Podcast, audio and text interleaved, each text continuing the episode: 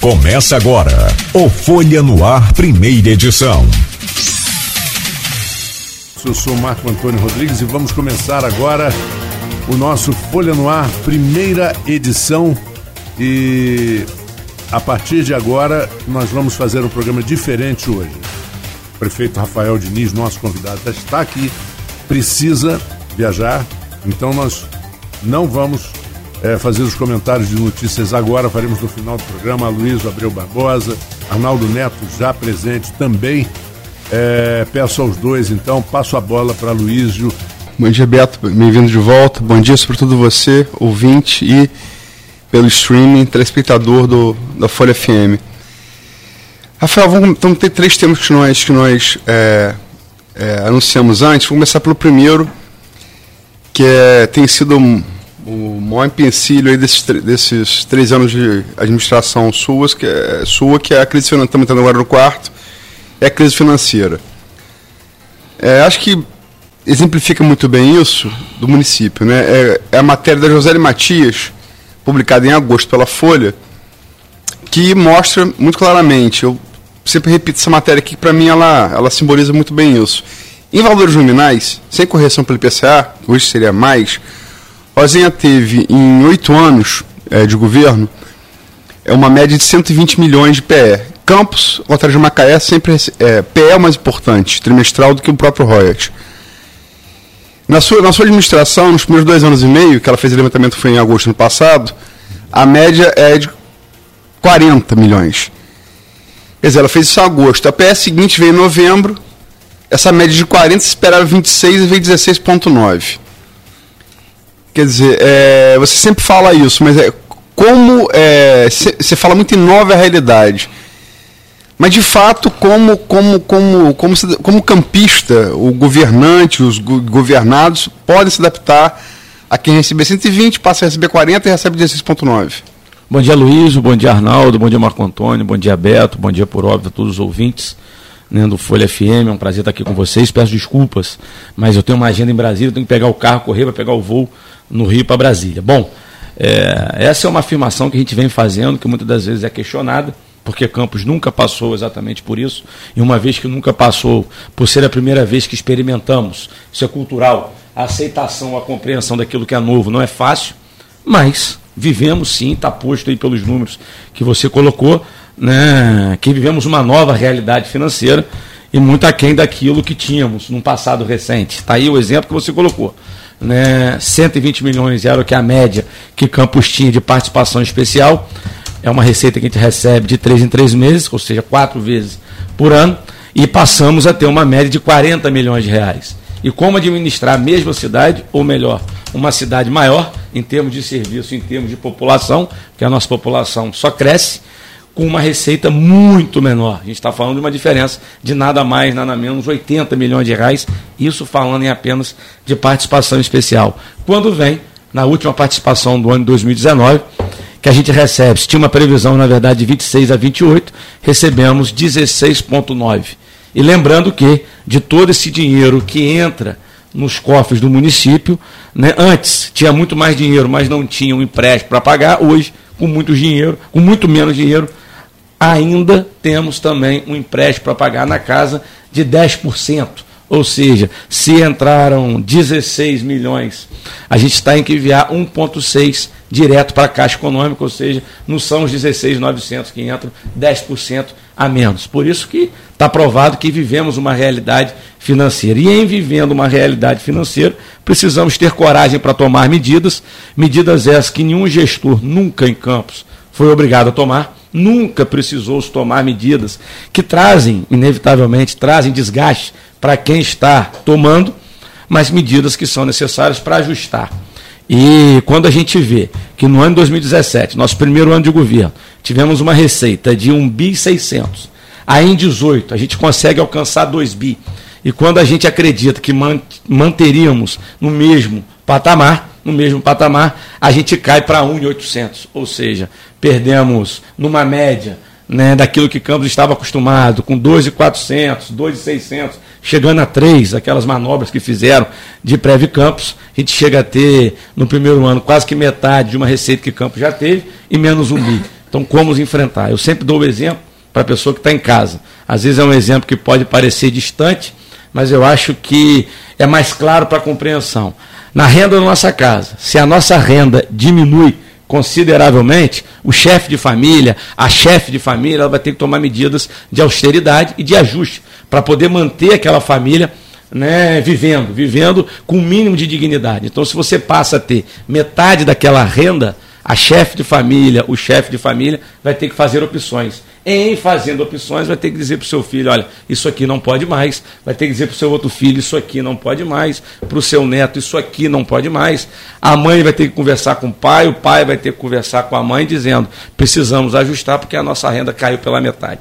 Guardando, por óbvio, as devidas proporções, a mesma coisa acontece com a prefeitura. Quando a nossa receita cai bruscamente, a gente precisa fazer opção para manter minimamente a cidade funcionando. E é dessa forma que a gente vem vivendo nos últimos três três anos. E isso, a Luiz, o Arnaldo, Marco Antônio Beto e todos os ouvintes, isso é uma realidade minha e de qualquer outro prefeito. Seria minha, seria de todos os outros candidatos de 2016 se tivessem vencido a eleição. E numa projeção que a gente acompanha junto da ANP, por mais, e acreditamos muito nas reformas que o governo federal vem fazendo e que são necessárias, por exemplo, uma que é a revisão do Pacto Federativo, mas que vem por ela né, a, reforma, a reforma tributária, a reforma tributária, ou seja, fazer com que o recurso venha mais e diretamente para, para os municípios, essa é a realidade dos próximos anos também. Em sendo assim, não há outro caminho que não seja o ajuste. E repito, ajustes esses que trazem desgastes mas que são necessários. Eu disse aqui na última entrevista, no Folha no Ar, que ser prefeito não é fazer aquilo que a gente quer. Ser prefeito hoje em Campos é fazer aquilo que é possível, que é necessário. E na maioria das vezes, aquilo que é possível, que é necessário, traz desgaste. Mas mesmo com uma receita muito menor, mesmo com uma receita muito menor, a gente vem avançando na área da educação, por exemplo. Por mais que as pessoas não compreendam, mas a gente avança sim na área de saúde. Você consegue realizar cirurgias, você consegue realizar exames em campos que você dificilmente consegue realizar em outras cidades da nossa região, tampouco na própria capital. Então a gente consegue vir avançando mesmo com toda essa realidade. Eu dou sempre um exemplo. No melhor momento nosso, que foi 2018, que alcançamos 2 bi de receita, repito, 2 bi, muito longe dos 2,400 que o campo já teve, dos 2,600 que o campo já teve e dos próprios 3 bi que o campo já teve quando houve aquelas manobras, por exemplo, da Prev Campos, pegando empréstimo, foram três empréstimos completamente irresponsáveis. Com 2 bi, nós mantivemos grande parte dos pagamentos rigorosamente em dia em 2018. Se nós lembrarmos, com 2 bi, a gente pagou 12 folhas de RPA, mais duas e meia que estavam atrasadas em 2017. Nós pagamos com 2 bi 100% do 13 terceiro de 2018 e mais 80% que restavam do ano de 2017. Nós pagamos os atrasados dos hospitais contratualizados e mantivemos rigorosamente em dia, repito, com apenas 2 bi que, que eu posso afirmar? Que com 2 bi, uma gestão responsável, que é a minha gestão, que é a nossa gestão, dá para tocar a cidade. A dificuldade é, no primeiro ano foi 1 bi 600, no terceiro ano 1 bi 800. E a projeção é para que esse ano de 2019 seja também a, praticamente a mesma arrecadação do ano de 2019. Então, Trabalhar hoje administrando a cidade de Campos é simplesmente ter coragem para fazer aquilo que é necessário, entendendo uma nova realidade financeira, como um chefe de família faz. Quando ele tem cuidado com seus filhos, ele sabe que a prioridade é aquilo para manter o arroz e feijão na mesa, o arroz e feijão na mesa, deixando aquela pizza que era todo domingo, agora para de repente uma vez por domingo, e olhe lá, e olhe lá, porque a realidade financeira mudou. É, é só é porque o Júlio Henrique, a gente no grupo aqui, é, do, do programa, o Júnior Henrique fez uma pergunta que eu acho que tem a ver, é específica, em relação às várias consequências dessa crise financeira. E aqui, repito, é um militar reformado, escritor, né? Para o prefeito, continua com a questão dos RPAs. Continua porque a entrevista foi, foi marcada e, e foi adiada. É, quanto três vendas. Seja de pessoas que estão, que estão desesperadas, com boletos atrasados, endividados e até passando fome. Quando o Rafael virar público falar de calendário de pagamentos, quatro meses em atraso, na verdade são dois meses e meio em atraso. É, é, setembro, outubro foi pago, novembro, dezembro e vai vencer agora em janeiro. Bem, a pergunta está aí. Júlio, acho a sua, a sua pergunta muito pertinente. Né? Posso te afirmar, primeiro bom dia para você, posso te afirmar com toda certeza. Essa é a pergunta e a resposta que eu me faço e que busco todo santo dia. Eu digo para as pessoas o seguinte: só tem duas coisas que me tiram o sono. É não pagar o RPA e quando tem uma chuva, por exemplo, que quem sabe é a primeira coisa que eu faço é sair do gabinete para ir ao encontro do problema e buscar resolvê-lo, como fizemos na semana passada, na semana passada em três vendas. São essas duas questões. Mas essa questão do RPA, eu me pergunto e busco solução diariamente, entendendo que ali tem um trabalhador que merece respeito, que tem o direito à sua dignidade e que trabalhando precisa receber. Mas primeiro, deixar muito claro, né? A gente vive nesse momento de fake news, a gente vive nesse momento das pessoas que quanto pior, melhor. O que é ruim, é ruim para a cidade, para a cidade como um todo, independente de quem seja governo. Eu não pago porque eu não quero. A gente não paga porque não tem recurso. Não tem recurso para a gente poder pagar. Nós conseguimos agora, com recursos próprios da saúde, na semana passada, iniciar um pagamento de mais uma folha de RPA. Eu venho trabalhando ontem, fui terminar a noite refazendo contas com a Secretaria de Fazenda para buscar uma solução para o nosso RPA. Estou indo a Brasília hoje, junto com o deputado federal Marcão, junto com o secretário de Saúde, doutor Ato, para a gente buscar recursos para que a gente possa garantir o pagamento. Não é simples, mas é uma missão nossa estar tá lá buscando. Mas não Vocês é vão simples. Ao, ao Ministério da Saúde, correto? Isso. Isso, estaremos lá discutindo todas as coisas, mas de uma forma geral, recursos para a saúde. Recursos para a saúde. Então, o pagamento do RPA é simplesmente, por mais difícil que seja, e eu compreendo, eu compreendo a situação do trabalhador na ponta, é por falta de recurso. Estávamos programados, além dessa folha que, que foi paga agora com recursos próprios da saúde, estávamos programados para pagar mais uma folha no meado de janeiro do RPA e também mais um mês dos contratualizados quando nos vem uma decisão judicial nos obrigando a pagar a folha de 13 terceiro. Nosso governo trabalha com planejamento. Muito embora esse planejamento muitas das vezes não consiga ser cumprido, porque a gente depende das receitas de royalties.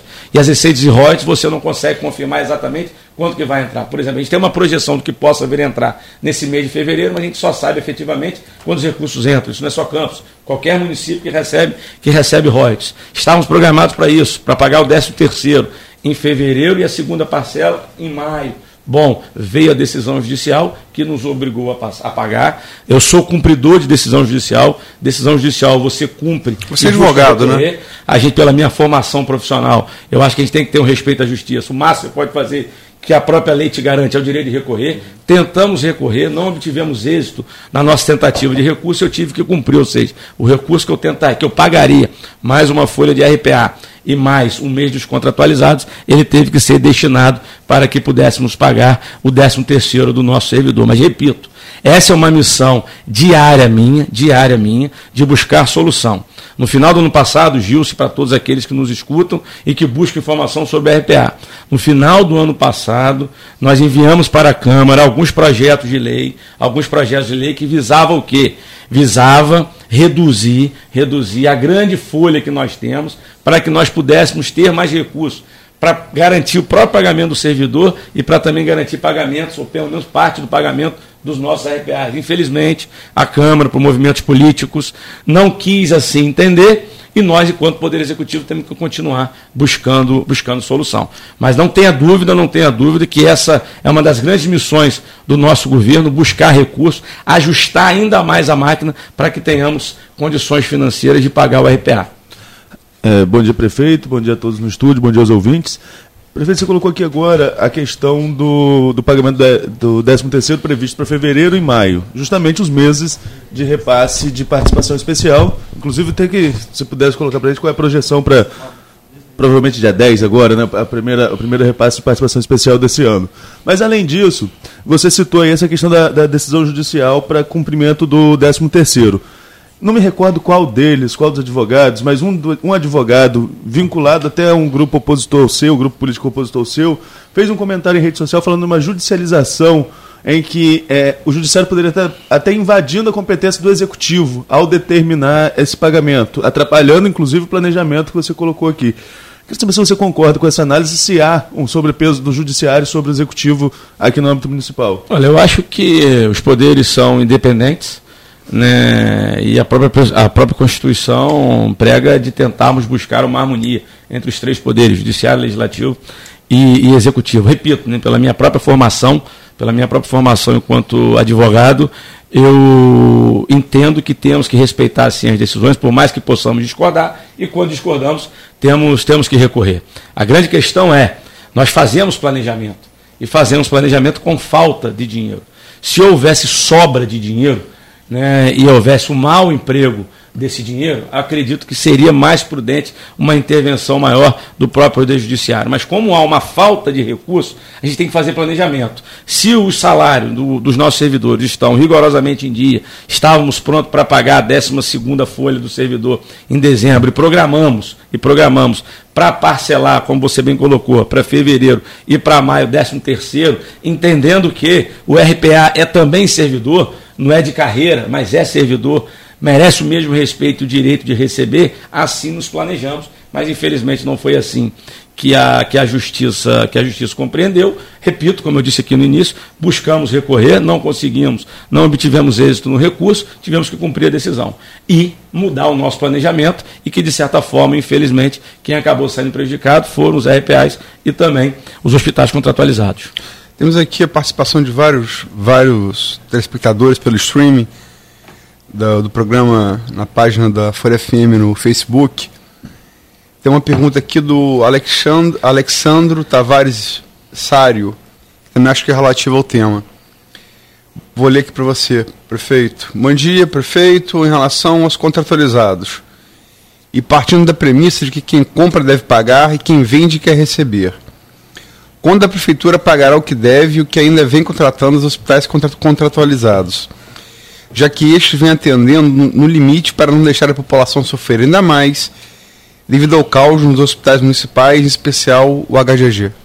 Bom dia, Alexander. É, eu acho que a sua pergunta também é pertinente. Como eu disse, o nosso planejamento em parcelar o 10 terceiro era para também priorizar esse outro pagamento, que são os hospitais contratualizados. Primeiro dizer que não há briga nenhuma da prefeitura com os hospitais contratualizados, muito embora alguns, repito, alguns, não vou falar por todos, alguns diretores gostem de ficar falando que a prefeitura não quer dialogar, que a prefeitura, ao invés de ter calma, responsabilidade para poder enfrentar enfrentar enfrentar a questão. Bom, quem falou isso foi Frederico Paz, falou inclusive eu publiquei, eh, publicado isso no blog, no meu blog.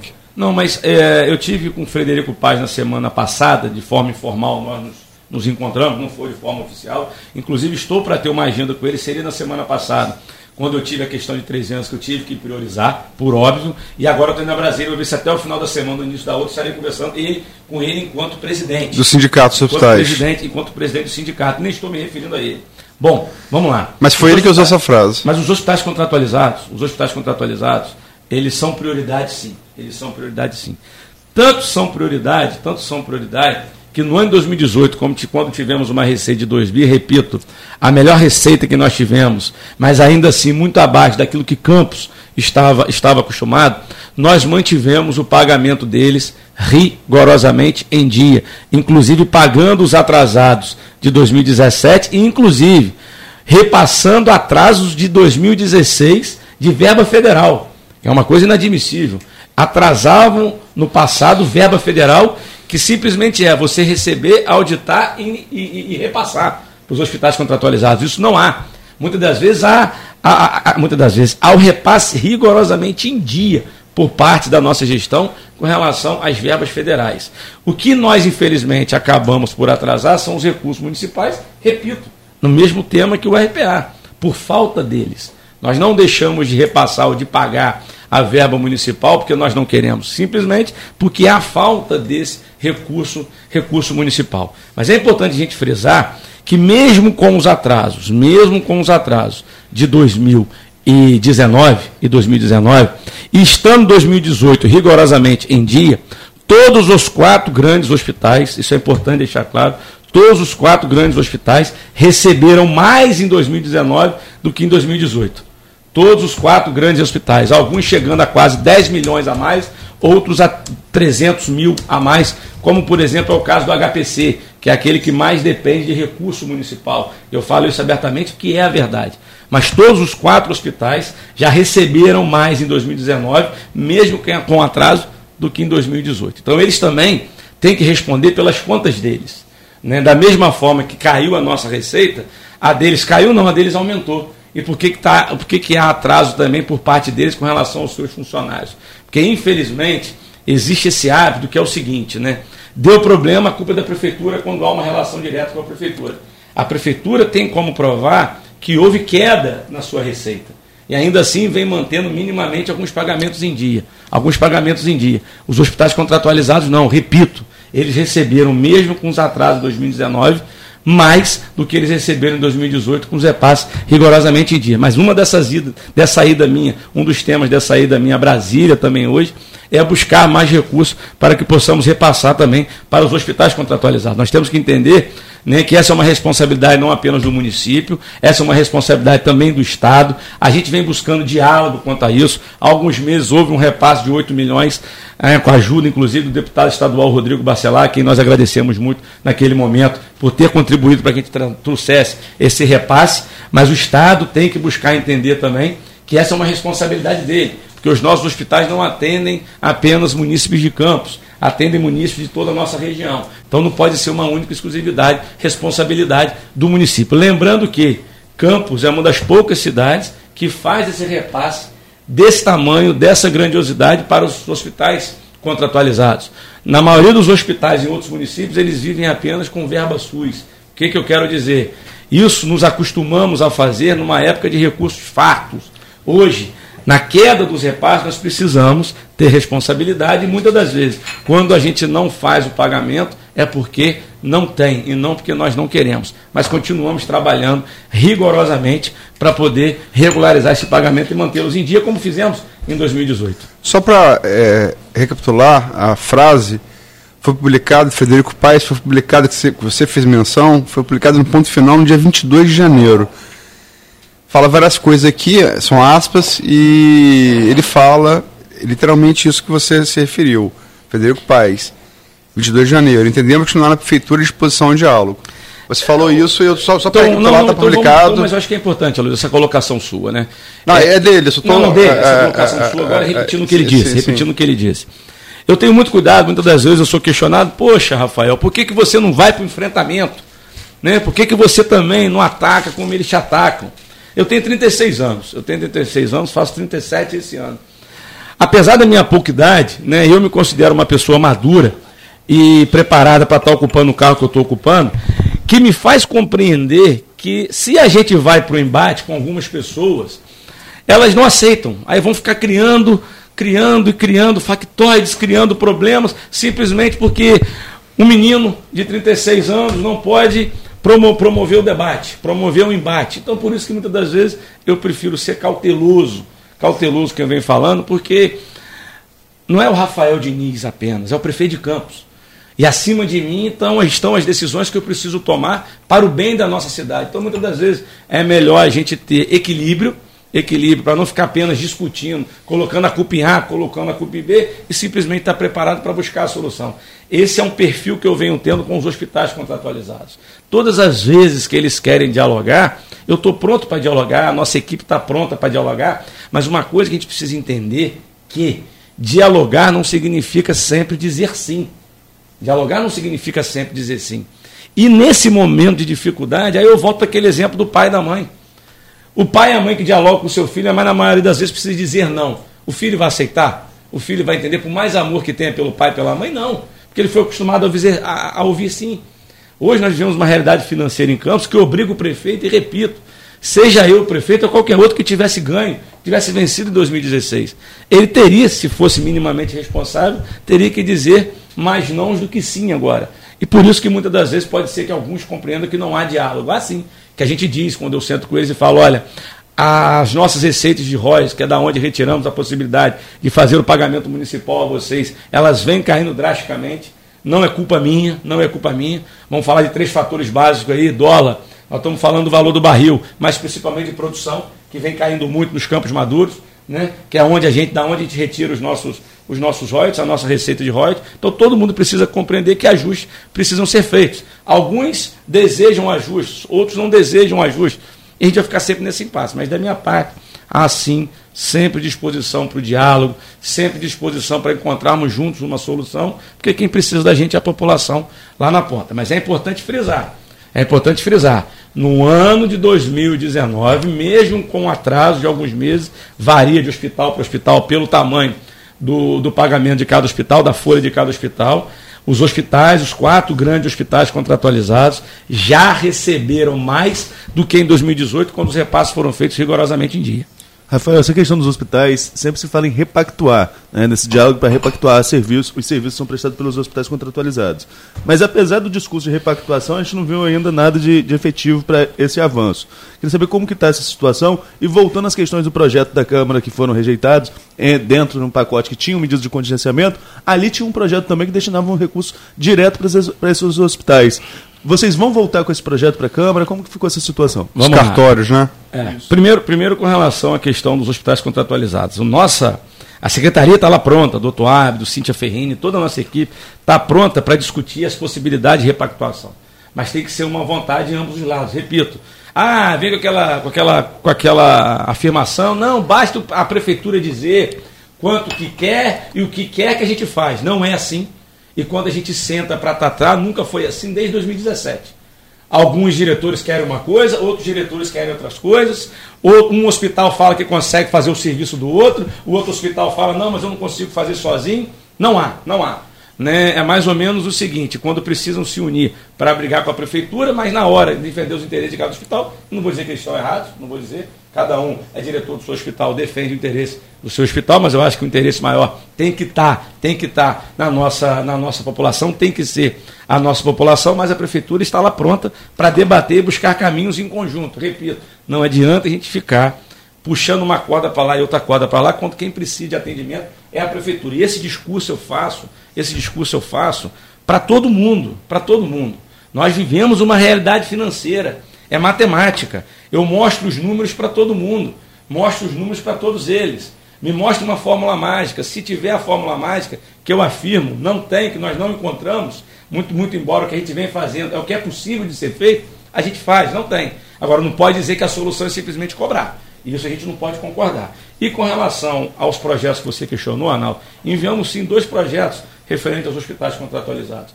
Um projeto que é com relação à transparência que é com relação à transparência. Todo mundo sabe quanto um prefeito ganha. Todo mundo sabe quanto um vereador ganha. Todo mundo sabe quanto um, um secretário ganha, um DAS 7 ganha, todo mundo sabe. Todo mundo sabe quantos são os contratos que são assinados pela prefeitura, quanto que é, quanto que vai ser, quanto que gastou, tem balanço final. Todo mundo sabe isso da prefeitura. Todo mundo isso sabe da Câmara Municipal. Porque não saber dos hospitais contratualizados. Eu não tenho dúvida nenhuma de que eles não, não têm que temer a, a, a transparência. Eu não tenho dúvida disso.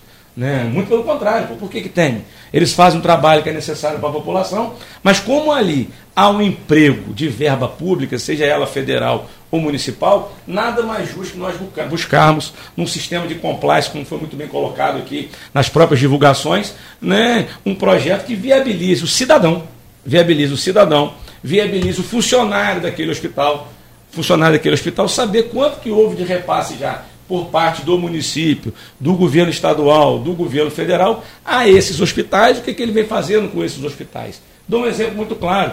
Há o atraso por parte deles aos seus funcionários. Há o atraso por parte deles aos seus funcionários. A culpa é de quem? Da prefeitura. Mas como que a culpa é só minha, ou é minha, única e exclusivamente minha, se em 2019, repito, eu já repassei mais para eles do que em 2018. Em 2018, eles diziam que estava rigorosamente em dia o pagamento deles lá, e a culpa é do prefeito, que fez um repasse, muito embora com atraso, porque não tem recurso, mas a maior. Quando a gente tem esse projeto que garante mais a transparência, o próprio que eu digo, eu não estou aqui para sempre. Os próprios diretores, por mais que eles possam durar mais que um prefeito, que pode durar por pelo menos numa primeira leva oito anos, no primeiro, nos primeiros dois mandatos seguidos oito anos, eles podem durar mais, mas são passageiros também. Para a gente garantir um sistema, porque eles têm muito mais história, Beneficência, Plantadores, Santa Casa, Álvaro Alvim, a própria Prefeitura.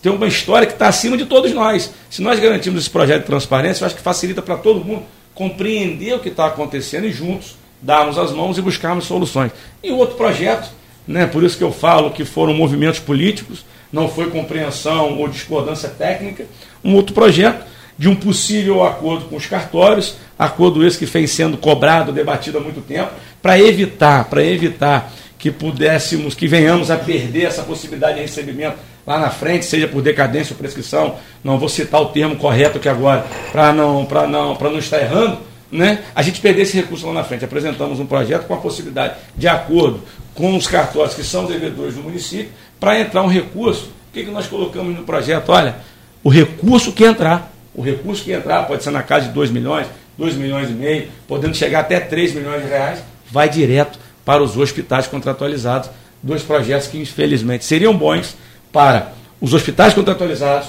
para a prefeitura, mas para a população como um todo, não foram aprovados na Câmara Municipal. Nosso, nosso objetivo, Arnaldo, é sim reenviá-los para a Câmara, né, pedir que os vereadores possam ter né, é, compromisso com essa realidade. Eu digo, não adianta ficar cobrando pagamento de RPA na tribuna, subir na tribuna e cobrar pagamento de RPA, sem apontar uma solução. Se a gente vem discutindo que os caminhos são esses, quando a gente envia projetos para a Câmara de ajuste agora, tem que ter coragem. Né? Muitos falam assim, poxa, Rafael, é ano eleitoral. Será que é um ano de tomar medidas difíceis?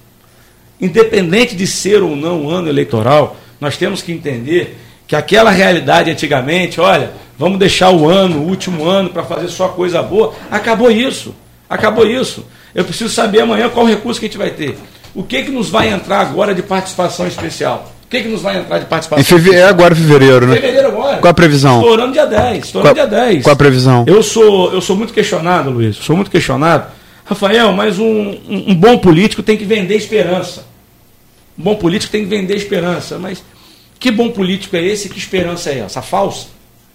A falsa, você olhar no olho do cidadão e falar, fica tranquilo que vai tudo. Eu acredito que as coisas vão melhorar. Mas elas vão melhorar se nós tivermos coragem de fazer o que é necessário. Elas vão, elas vão melhorar se nós tivermos coragem de fazer o que é necessário. Porque o dinheiro não vai cair. Por mais que haja projeção dos royalties melhorar pelos próximos anos, de investimento de tantos bilhões nos campos maduros, né? Isso é a médio e longo prazo, não é de imediato. Mas qual a projeção da, da PE agora em fevereiro? Agora, a projeção agora eu não vou ser irresponsável de dizer, mas não é das melhores.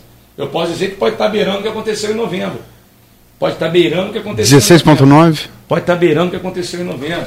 Tem gente que aponta que pode ser pior né? Mas eu, eu, né? Aí você chega uma hora que é importante a população que está nos ouvindo entender o seguinte: a gestão dos tributos municipais ela melhorou, a arrecadação própria. própria do município ela melhorou. Isso foi atuação da minha gestão. Mas não dá para compensar. Da nossa gestão, como nunca houve, como nunca houve. Só que não dá para cobrir ainda a nossa alta dependência de royalties.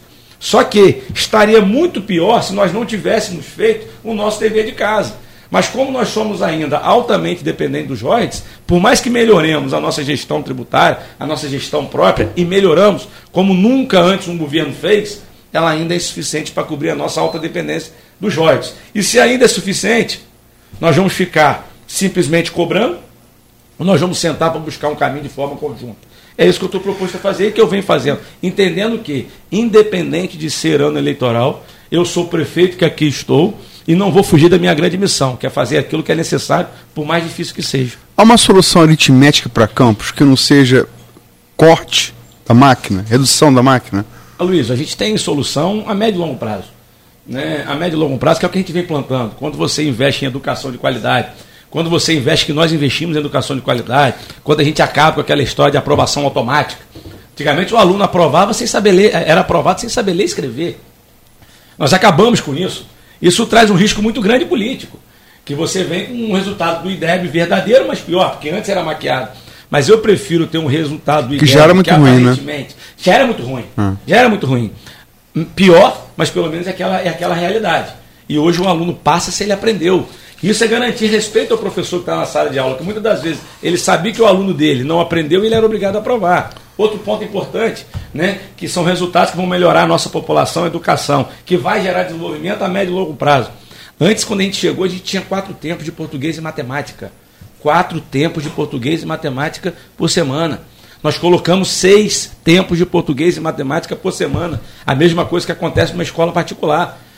Lembrando que no nosso CMEI, a gente está avançando para o segundo agora em Tocos, o primeiro do Parque Aurora, são oito tempos de português e matemática. O próprio secretário Brandi Arenari teve aqui e ele usou uma frase forte, mas que é verdadeira. Que existia em Campos era uma máquina de analfabetismo. E que nós rompemos com isso. Só que aí nós vamos direto, Luiz, porque eu acredito muito no processo de educação como um grande elemento de transformação.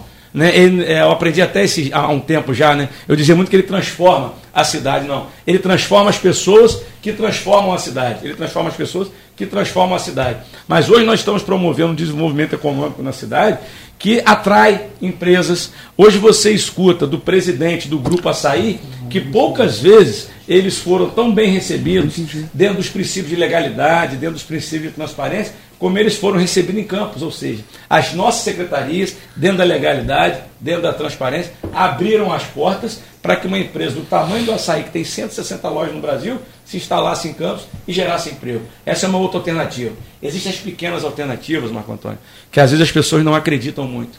As grandes cidades no mundo se transformaram por startups. Né?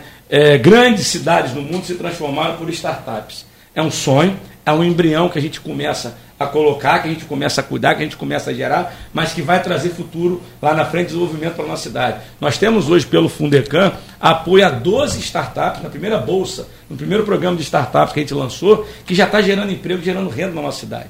O Fundecan, onde investiram mais de 500 milhões de reais, que estão perdidos, perdidos, não foram recuperados, nós fizemos uma gestão responsável no Fundecan, recuperamos desses 500 apenas 5 milhões, mas foram 5 milhões, 5 milhões esses que foram reinvestidos no pequeno e no médio empresário. Já assinamos mais de 600 contratos, 600 contratos que nos permitem o quê? Gerar emprego, gerar renda, gerar receita na nossa cidade. Ou seja, são passos que a gente dá na própria agricultura, atendendo vários produtores com maquinário, com suporte, para que eles possam produzir. Mas isso, isso vai trazer um resultado para a gente a médio e longo prazo. O importante é que a gente está plantando aqui agora, independente de quem venha colher lá na frente. Se tivessem plantado lá atrás, talvez estaríamos enfrentando hoje essa crise de royalties com muito mais tranquilidade. Mas tinha dinheiro de sobra, ganharam na Mega Sena lá atrás, receberam aquela herança do tio que faleceu e não souberam trabalhar com aquele dinheiro, não tiveram responsabilidade. Hoje a gente paga essa conta aqui e todo mundo paga junto.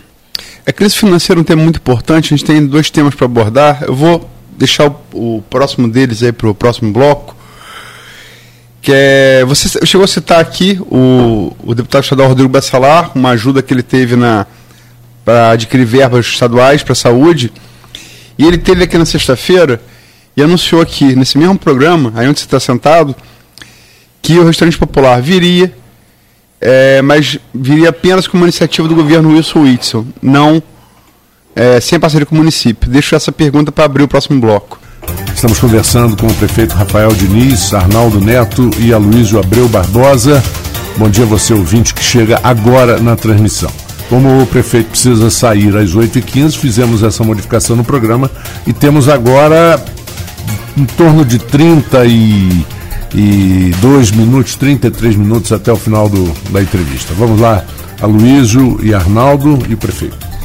Prefeito, é, o deputado estadual, como falei, para quem está está entrando no programa agora, é bom repetir, Rodrigo Bassalar, ele teve, foi entrevistado sexta-feira do programa e ele anunciou aqui, em primeira mão, que o restaurante popular, é, foi fechado em junho de 2017, 2017, na época você falta de recurso, depois tentou retomar, Marcão, é, hoje, hoje deputado federal, chegou a assumir a secretaria colocando isso como meta para o ano passado, tentou parceria, se reuniu com o vice-governador, Rodrigo depois entrou para tentar fazer essa ponte e Rodrigo anuncia aqui que vai vir sim esse ano, projeto esse ano, mas só pelo governo Wilson Witzel, sem participação do município. Como é que você vê isso? Eu vejo da melhor maneira possível, Luiz. Se vai ser reaberto, isso é muito bom para a população de Campos, independente de quem seja o pai da criança. Né? Nós tentamos reabrir, mas a dificuldade está posta. dificuldade está posta. Nos falta recurso para pagar os RPAs, nos falta recurso para manter em dia os hospitais contratualizados, temas importantíssimos. Não é, não que não seja o, o, o restaurante popular, pelo contrário, mas se nos falta recurso, como manter tantos outros serviços? Por isso que muitas das vezes a gente fez ajustes, a gente fez cortes, não porque a gente queria fazer, porque não tinha recurso para poder mantê-los. De que adianta manter um restaurante se não vai ter recurso para poder pagar a empresa que ganhar a licitação no final do mês? De uma certa forma, ela vai fechar. Então, ter a informação de que o governo do Estado garante que vai reabrir, isso é muito bom para a população de Campos. Eu, enquanto prefeito, fico satisfeito. O que aconteceu lá atrás inclusive a época, como você bem colocou, hoje, deputado federal Marcão Gomes, era o nosso secretário de Desenvolvimento Humano e Social, que hoje está sendo exercido pela doutora Priscila brilhantemente, né? a gente abriu as portas para o governo do Estado. Olha, a gente está aqui pronto, inclusive houve uma conversa né, quando foi despachar diretamente com o próprio vice-governador Cláudio Castro, que sempre recebe o governo da melhor maneira possível. Quando tive com ele há um mês para tratar de questões de empresas do Porto do Açu, de uma obra aqui no canal Campos Macaé. Né? Houve uma conversa lá atrás, quando o Marcão colocou o nosso governo à disposição para fazermos uma parceria. Não houve, não houve interesse do Estado naquele momento em avançar nessa parceria, repito, o município estava pronto para, junto do governo do estado, reabrir o restaurante popular, porque sozinho, financeiramente, era inviável fazermos, mas quando a gente escuta agora, né, quando o deputado estadual Rodrigo fala que será reaberto pelo, pelo governo do estado, eu acho ótimo. Eu acho ótimo porque não tem aqui um prefeito que está preocupado, ah, se outro governo abrir, o importante é que a população vai ser atendida. Se ele tem condições de abrir, eu acho que cabe sim ao governo do estado também abrir. Vale lembrar que o restaurante popular estava fechado em 2016. Foi reaberto depois, foi municipalizado depois. Sim. Né? Véspera do processo eleitoral. Pelo prefeito Rosinha. Véspera do processo eleitoral. Quando o Campos já vivia uma crise que foi necessário buscar empréstimo, ou seja, não tinha um compromisso lá atrás de atender sim as pessoas. Na minha opinião, tinha um compromisso de fazer politicagem e não de cuidar das pessoas. No entanto, que já sabia que não haveria condições de manter o pagamento, por que, que reabriu aquilo que não tinha condições de manter? Eu não estou aqui para brincar com a vida das pessoas, muito pelo contrário. Então, se o governo do Estado assume que vai reabrir, é motivo de celebração da minha parte. E me colocar à disposição, se precisar, daquilo que precisar, para que possamos ajudar, para que o restaurante seja aberto, que esteja dentro das nossas possibilidades, estaremos fazendo. Ontem mesmo, falei com a, com a secretária Fernanda Falei com a subsecretária Cristiane, da parte de assistência social do Estado, trocamos mensagens pelo zap. Falei com a Cristiane, que é a subsecretária, pelo telefone, ela pedindo que a nossa equipe esteja pronta para receber a equipe do Estado essa semana, seria hoje mas por uma questão que elas estão que o governo do estado está atendendo ainda demandas de outras cidades que sofreram com as chuvas. Essa visita técnica será na próxima sexta-feira, ou seja, a prefeitura tem feito a parte dela e se coloca à disposição para poder ajudar, se for necessário, a reabrir. Agora, quanto a reabrir, é motivo de celebração, independente de quem seja o pai da criança.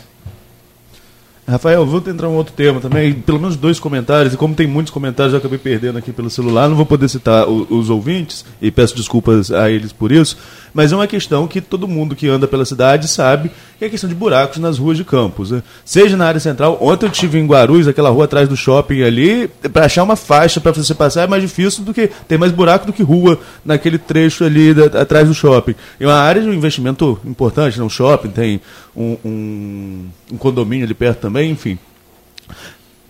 Operação Tapa Buraco, tem alguma previsão? Porque a cidade está realmente com buraco em todos os pontos, seja na área central, seja na área mais distante. Tem alguma previsão quanto a isso para tentar resolver essa situação, que é uma cobrança de todo mundo, sobretudo quem dirige? Arnaldo, a gente precisa entender né, que tapar buraco é prioridade. A gente encara isso como responsabilidade.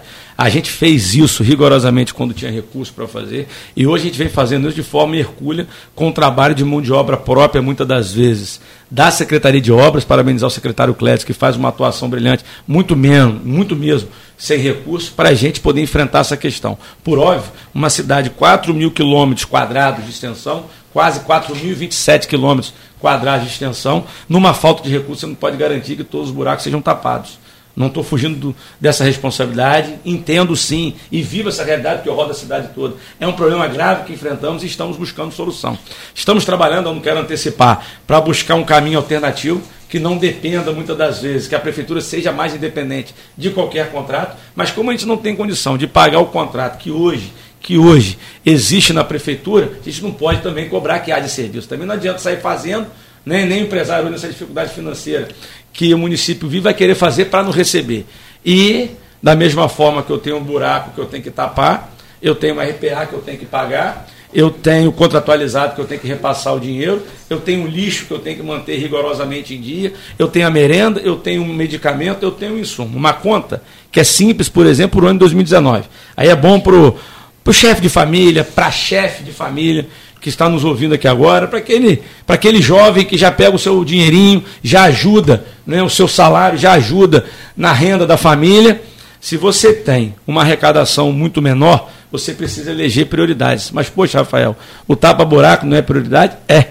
Mas vamos pensar nas nossas realidades. Nós tivemos 1 bi e 800 em 2019. 1 bi e 800 em 2019.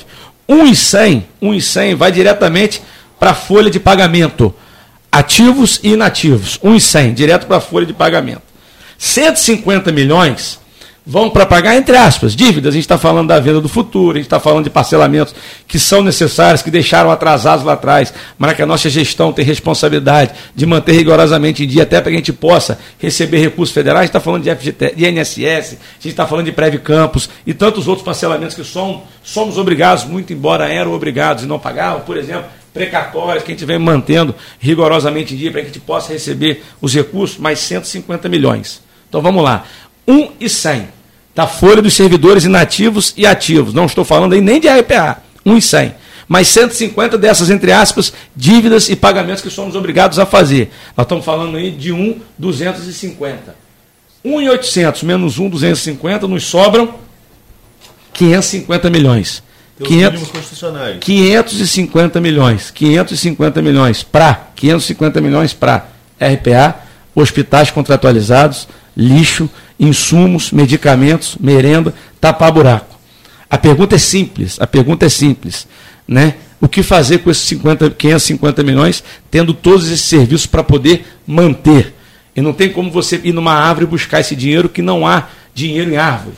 Não há dinheiro em árvore. Por isso os nossos esforços, a nossa coragem de tomar medidas difíceis que trazem desgaste, mas que são necessárias. Aí eu volto no exemplo do chefe de família, da chefe de família, que tem aquele pouquinho e que ele tem que manter vários serviços da sua família, dos seus filhos, dos seus netos, com aquele pouquinho. Essa é a nossa realidade hoje. Mas a gente vem trabalhando com os recursos próprios da prefeitura para manter minimamente aquilo que é mais grave, mas a gente já tem feito esforço para tão logo poder voltar com essa operação e tapar os buracos da cidade. Repito, repito, sendo tão importante quanto os outros serviços também. Mas na ausência de recursos, temos que buscar soluções e não há mágica para isso. É, Rafael, a gente podia falar mais sobre as questões de infraestrutura, mas enfim, o tempo é exíguo. Você falou aí da relação que falou de, Arnaldo falou dos projetos, você respondeu da relação com a Câmara.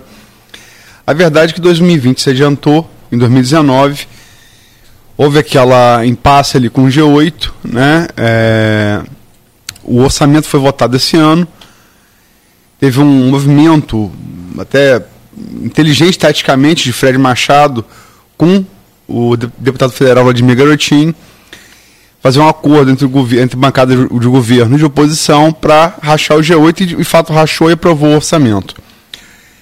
Como é que está hoje? Dizer, eu me lembro da entrevista que o Fred Machado deu aqui, se não me engano, em maio do ano passado, que ele falou que estava atento a que fosse coxar o alambrado. E não estou coxando o alambrado, estou pulando o alambrado. E antes do que era previsto. O deputado federal, eh, perdão, estadual Rodrigo Bacelar também falando aqui, é muito ligado a Igor Pereira, que é líder do G8, falou que acha normal. E um governo enfrenta um desgaste natural por ser governo, crise financeira. É natural que as pessoas busquem caminhos, vereadores, para tentar a sua reeleição em outubro. Como é que você vê esse processo todo? Luiz, o, é, eu não vou dizer que eu acho normal, eu não vou dizer que eu acho normal, porque eu acredito em outras coisas também. Vou, vou citar aqui. Né? Mas não sou eu que estou enfrentando a primeira vez isso. Por isso que eu entendo, como o deputado Rodrigo disse, é normal no processo político. Não é normal para mim. Não é normal para mim. Acredito também, por mais que ele entenda normal, não é normal para o deputado Rodrigo, porque isso ele não faz. Né? Isso ele aprendeu dentro de casa, com um dos homens mais firmes que eu conheci, que eu convivi na política, é o seu Marco Bacelar. Né?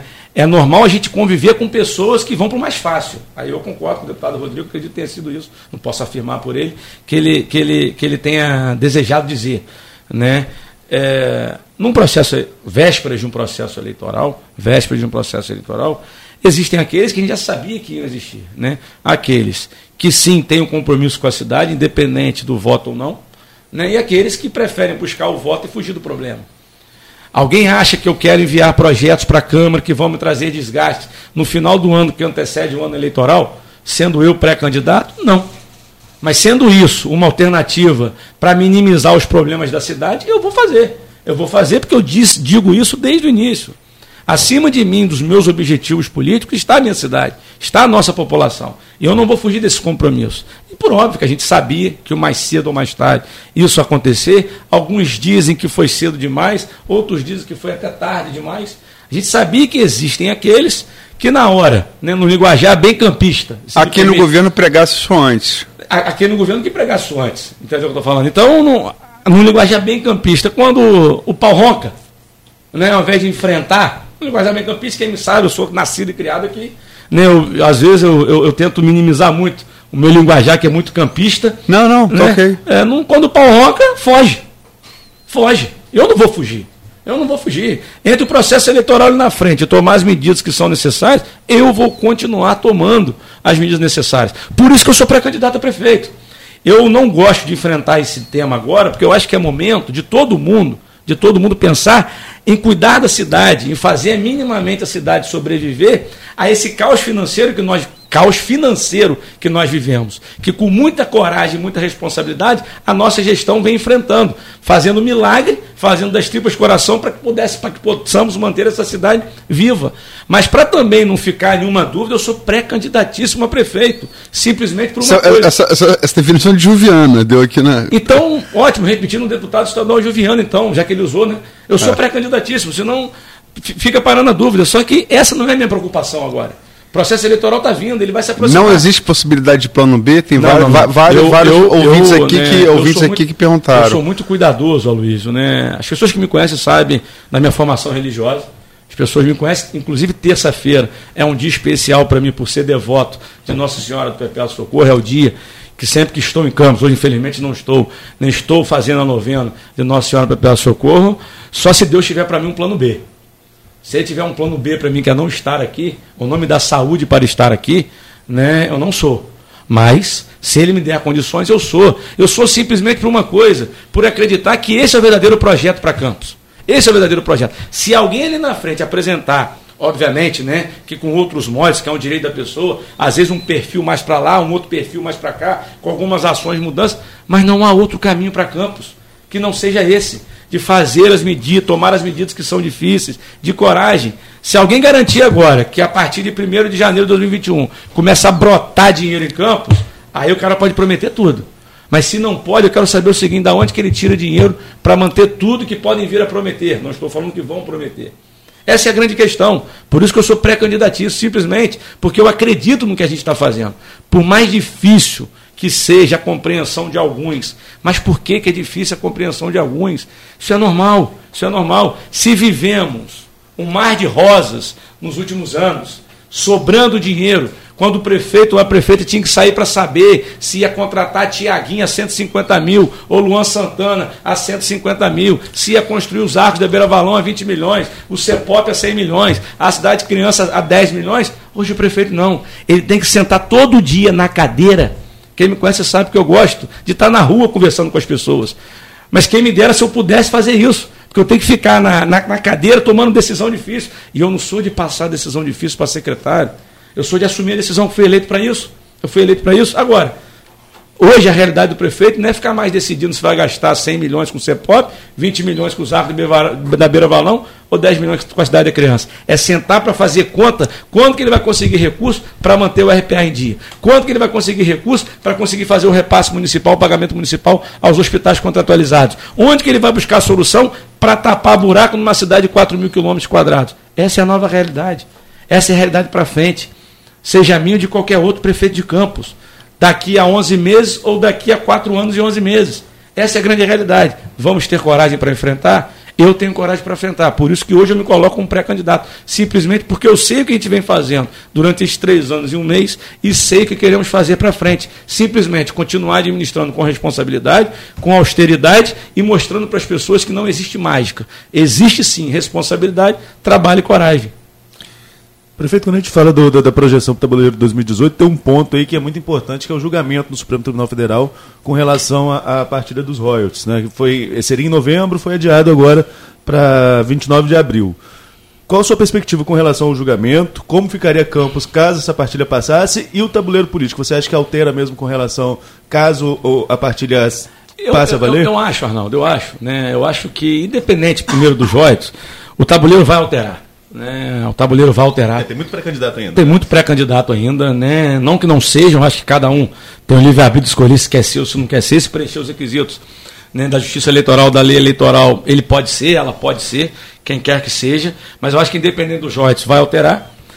Acontecendo, né, aquilo que a gente vem lutando, e eu lutei bravamente, inclusive vários atores lutamos bravamente para que houvesse pelo menos o adiamento né, da votação, como aconteceu para o próximo dia, dia 29. Você, Vladimir, ocupado nenhum palanque na. Na Sem praça. dificuldade é. nenhuma. Nós temos que ter maturidade, eu tive, ele teve, de entender que, apesar das nossas discussões, apesar das nossas discussões, nós temos um objetivo maior.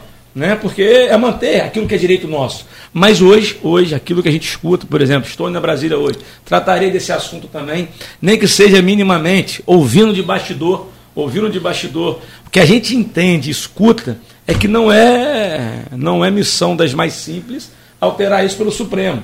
Por isso que um dos caminhos, a gente discutiu isso lá atrás, é a Câmara Federal buscar uma alternativa legal dentro da própria Câmara Federal. O deputado Marcão, né, inclusive, falou numa entrevista que ele concedeu à Folha no último domingo. Esse é um dos grandes objetivos dele né, enquanto parlamentar federal representando o Estado do Rio e a nossa cidade, a nossa região, é buscar essa alternativa junto com os demais pares lá da bancada, da bancada estado, da bancada do Rio de Janeiro, da bancada Fluminense. É ensejar a questão no Pacto Federativo. É, mas eu é exatamente isso. A alternativa está dentro da Casa Legislativa Federal, né? Na minha opinião, a gente não pode ficar achando que os ministros vão votar favoravelmente, por mais que possamos buscar. A Alpetro já está representada no processo, vai buscar fazer a defesa do processo. Da qual mas, você é presidente. Da qual sou presidente, mas nós não podemos nos limitar a isso. Por isso que pedimos, independente de questões partidárias, grupos políticos, o processo eleitoral que se aproxima, temos que estar todos unidos buscando a defesa do nosso Estado e, consequentemente, do nosso município ser produtor e mais que produtor, altamente dependente das receitas de royalties. Falando de Rodrigo, da entrevista de Rodrigo sexta-feira, você, não você, mas ele e Marcão tiveram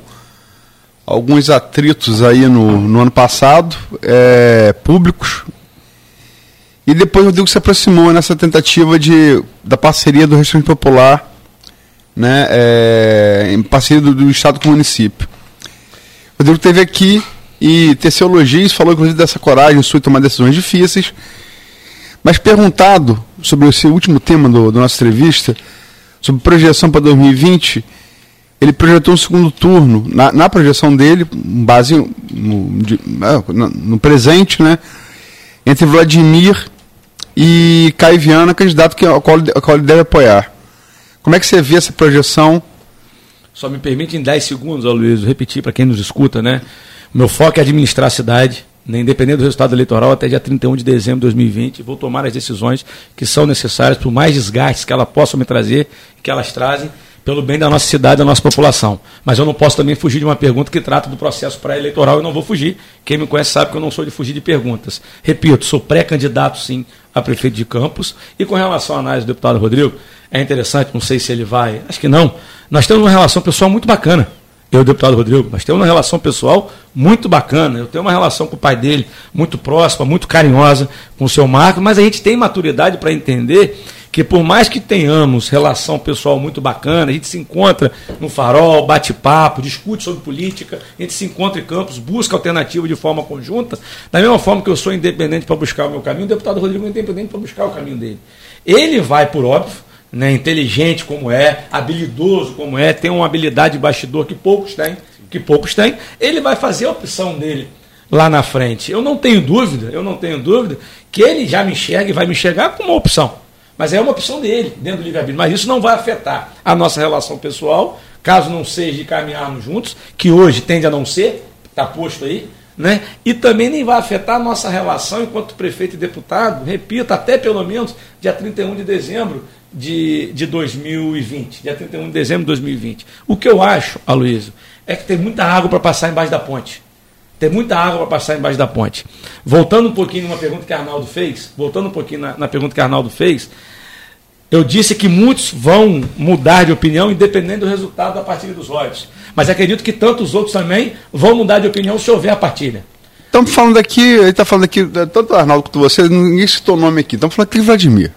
O que se cogita que, que se passar Ele a parte. falou isso em Santa Sim, sim, É, sim. eu- eu- eu- sim, eu- por, é, é por isso que eu quero falar o nome do personagem. Não, eu, eu acho que o deputado. Porque, só só para Pois ouvinte, é que ele falou que se ele repensaria a condição de pré-candidato se a, passar a partir dos royalties no Supremo. É isso. Eu acho que do livre-arbítrio dele, ele tem o direito dele escolher se ele quer ser ou se ele não quer ser. O que eu posso afirmar, eu posso afirmar por mim.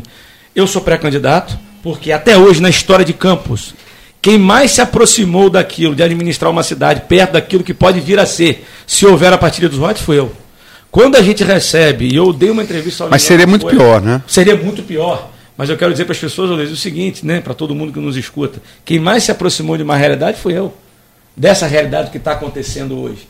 Né, se já está difícil, somos obrigados a tomar decisões difíceis nessa realidade financeira, com a receita que hoje temos, imagina se houver a partilha.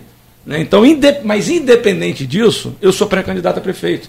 Né? Porque eu acho que a gente tem um compromisso que é administrar a cidade com a realidade que ela nos impõe, né? com a realidade que o momento histórico nos impõe, que o momento financeiro nos impõe, e eu não vou fugir dessa missão.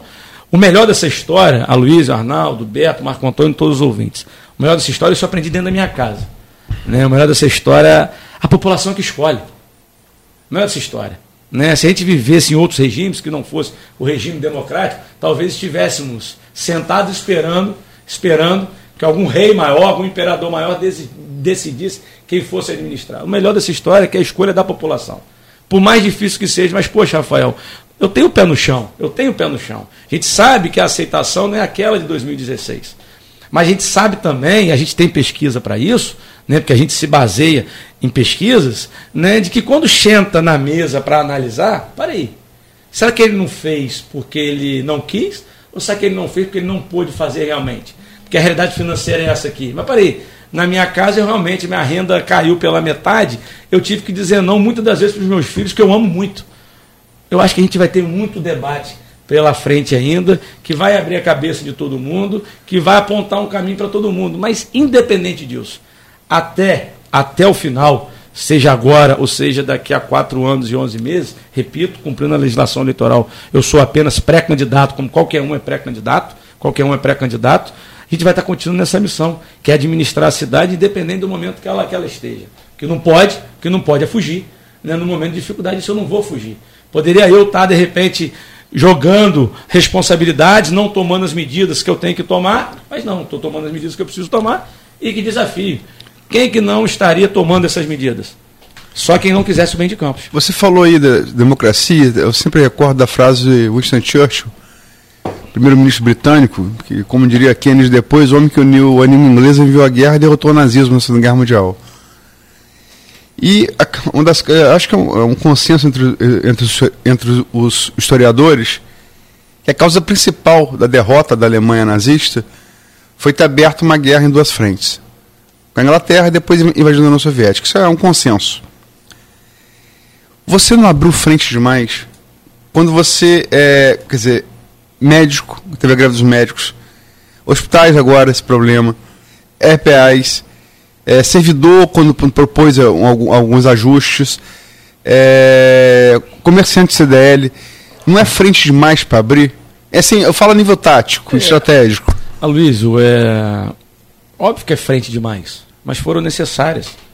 Né? Essas ações minhas foram necessárias.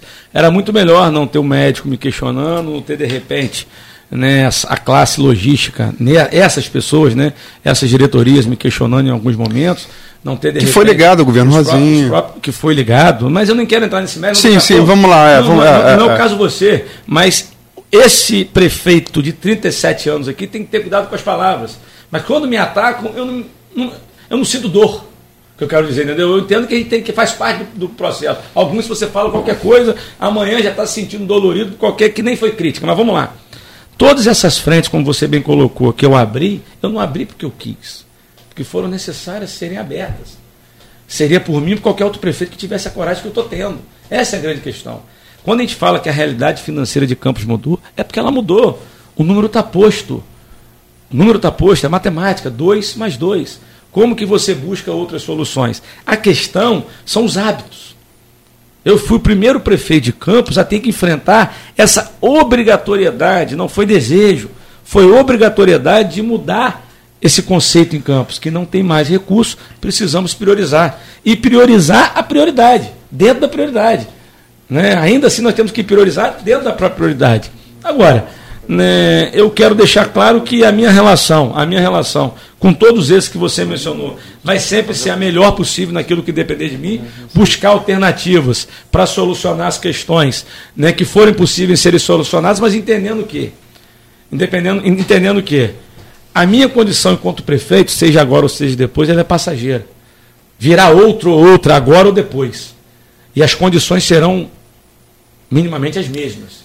Minimamente Pode melhorar um pouquinho, mas eu não acredito, todo mundo sabe disso, e todo mundo sabe disso, de que não vai melhorar da noite para o dia. A minha opinião é que o que eu estou enfrentando, o outro vai ter que enfrentar. Nós vamos ficar brigando e botando a culpa naquele que estiver na cadeira, ou nós vamos sentar junto para buscar uma solução, uma solução conjunta. Porque, independente de prefeito, as classes logísticas serão as mesmas, os médicos, mudando um pouco o outro que se aposenta e outro que entra, serão os mesmos. Tudo isso vai continuar. A gente não vai buscar uma solução conjunta, a gente vai perder essa oportunidade de buscar uma solução conjunta, porque a situação financeira de Campos tende a se manter a mesma. Ou piorar. Ou piorar, tendo Se em vista que no próximo no- dia 29 de abril É. a gente tem a votação No do Supremo. Tribunal sobre a redistribuição dos royalties. Prefeito, a gente vai chegando para o momento final da, da entrevista e até mesmo atendendo a demanda do grupo de, de, de WhatsApp do, do Folha no Ar, a gente vai para um pinga-fogo. A gente vai falar sobre os pré-candidatos a prefeito de Campos. Queria que você usasse uns 10 segundos para falar a sua opinião sobre cada um deles. E vou começar então com um nome que a gente já citou aqui, o deputado federal Vladimir Garotinho.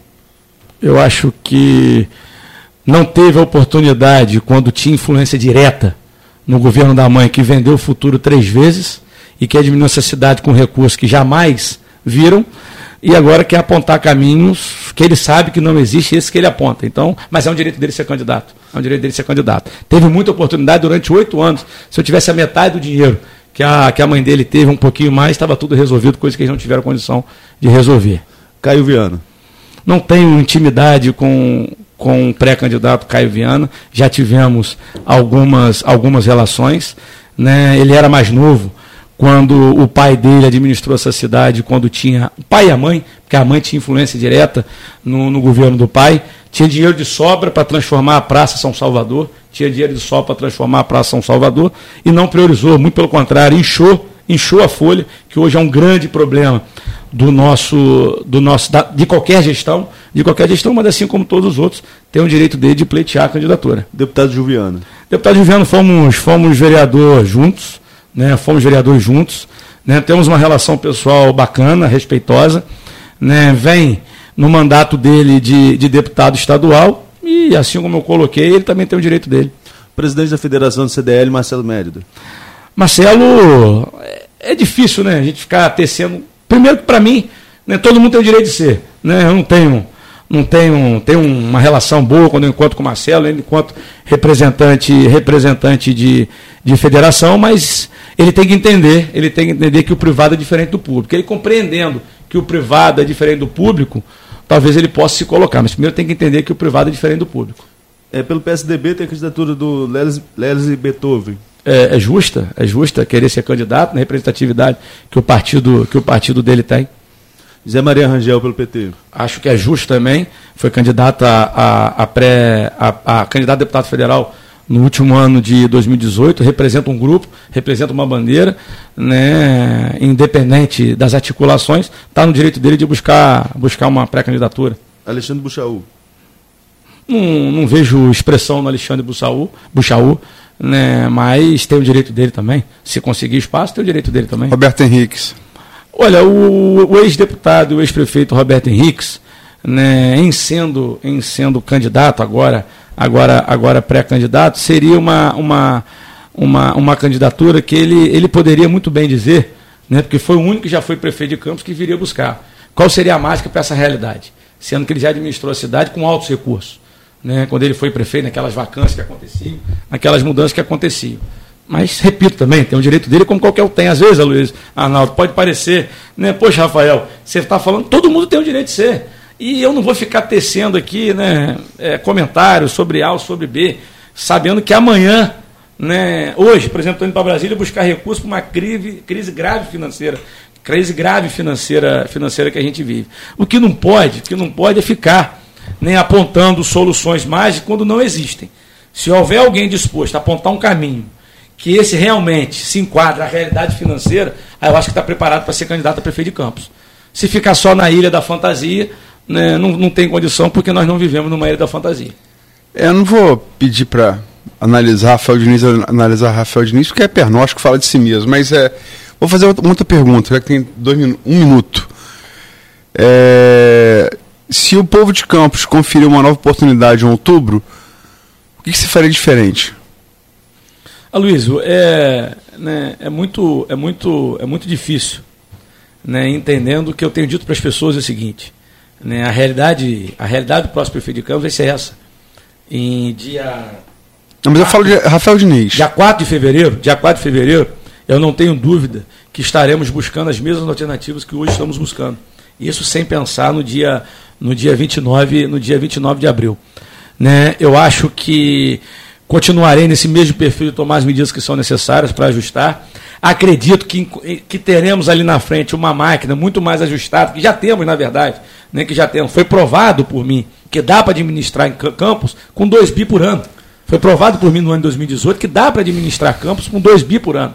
Pena que nós tivemos 1,600 no primeiro ano e 1,800 no terceiro ano, devendo repetir essa mesma receita no ano de 2019. Deus queira que não, os royalties também não, mas é o que é o que é o que projeta. Eu acho que talvez sair mais do gabinete, talvez sair mais do gabinete, está dialogando mais com as pessoas, mas eu tenho um problema muito grande, que é a, a responsabilidade. Ela é mais forte que meu desejo de fazer política né? talvez me comunicar mais com as pessoas, talvez eu me comunicaria mais com as pessoas, entenderia e aprendi que vale a pena né, se comunicar mais com as pessoas, é também um ato tão importante quanto fazer e refazer as contas, estar mais próximo das pessoas explicando o que está acontecendo. Talvez esse tenha sido um dos grandes erros meus ao longo da minha gestão. Me preocupar menos em me comunicar com as pessoas e me preocupar mais em tomar as decisões que eram necessárias, por mais difícil que fosse, melhores para aquelas pessoas. Talvez seja isso, um, seja esse um perfil meu diferente no ano, no ano de 2021, caso isso venha a correr, repetindo a legislação, respeitando a legislação eleitoral. Bom, agradecer, vou liberar vocês, tem viagem para Brasília, agradecer. É, boa sorte lá, né, sobretudo para trazer recursos para a cidade. Enfim, é, Arnaldo, Marco. Exatamente. Não, eu quero desejar ao Rafael sucesso aí nessa viagem a Brasília, que você consiga uma um, alguma coisa a mais. Né? Está realmente muito difícil, Arnaldo. Eu também agradecer pela disponibilidade e como, como os dois também, desejar boa sorte Brasília, porque todo mundo tem colocado aqui, Rafael, todo mundo que passa por aqui, Pudim, é, o, o Rodrigo, falam muito dessa questão financeira e de, dessa nova realidade, que é buscar essas articulações com os outros entes federativos. O Rodrigo colocou isso muito aqui e também. Gente poder Gilviano também colocou. Para a é. gente poder receber esses recursos, a gente precisa manter minimamente algumas contas em dia e que me custam por ano 150 milhões. Quantas coisas eu não poderia estar fazendo com 150 milhões que eu tenho que pagar, que eu tenho que gastar para manter minimamente. Para estar negativado para conseguir minimamente parcelamentos em dia para poder receber esses recursos. Isso é gestão responsável. Eu que agradeço a oportunidade, a Luiz, o Arnaldo, Marco Antônio, Beta, todos os ouvintes, procurei ser o mais, mais claro possível. Peço desculpas, mas eu tenho que pegar o carro agora para poder estar tá pegando um voo em Brasília, para estar tá lá junto ao deputado federal Marcão, buscando recursos. Né, a Abdo também vai, né? Doutor Abdo também estará nessa reunião hoje no Ministério, e buscando soluções, buscando, buscando recursos. E com relação ao, ao, ao ano, né, é muita luta, muito trabalho. Continuarei com coragem para fazer o que eu tenho que fazer. Continuarei com coragem para fazer, fazer o que eu tenho que fazer. E para aqueles que acham que tem muita coisa decidida já, há quase quatro anos diziam que nem candidato eu seria. Como estão dizendo agora de novo. Então. Houve gente que disse que você não ia ganhar para vereador. Que eu não ia ganhar para vereador, que nem partido eu teria para prefeito. É, e as pessoas, quem me conhece, sabe. Se tem uma coisa que podem ter igual a mim, mas eu acho que é difícil ter maior disposição para o trabalho e para o enfrentamento. Só que agora o meu enfrentamento é administrar essa cidade como ninguém nunca foi obrigado a ter. Né? Quando chegar o momento do enfrentamento, que hoje é só pré-eleitoral, a gente vai estar fazendo esse enfrentamento para mostrar, para mostrar a gestão de austeridade, de responsabilidade, de coragem que nós somos e colocar na mão da população, que eu acho que é melhor. Mas há quase quatro anos diziam que nem partido nós teríamos. E vamos para a luta. Vamos para a luta porque a missão é grande e que todo mundo que se coloca como pré-candidato entenda que acima de todos nós está a nossa cidade. Se tivesse dinheiro para reformar a Praça São Salvador, não estaria reformando a Praça São Salvador, eu estaria investindo no desenvolvimento da cidade. Eu não estaria pegando 500 milhões de reais e desperdiçando para ficar perdido no Fundecam. Eu não estaria construindo nem CEPOP, muito menos Arco da Beira Balão. Estaria investindo para poder transformar a nossa cidade. Desperdiçaram dinheiro quando tinha de sobra e agora querem contar a história. Não. A gente trabalha mostrando que essa é a realidade da nova história de Campos. Um abraço para todo mundo. Obrigado. Fiquem com Deus. É para você ligado agora, ligando agora a Folha FM. Sou Marco Antônio Rodrigues, ao meu lado a Luiz Abreu Barbosa e Arnaldo Neto. Nós tivemos que inverter hoje a ordem do programa, devido ao compromisso do prefeito Rafael Diniz, que já, já está se dirigindo para o Rio de Janeiro.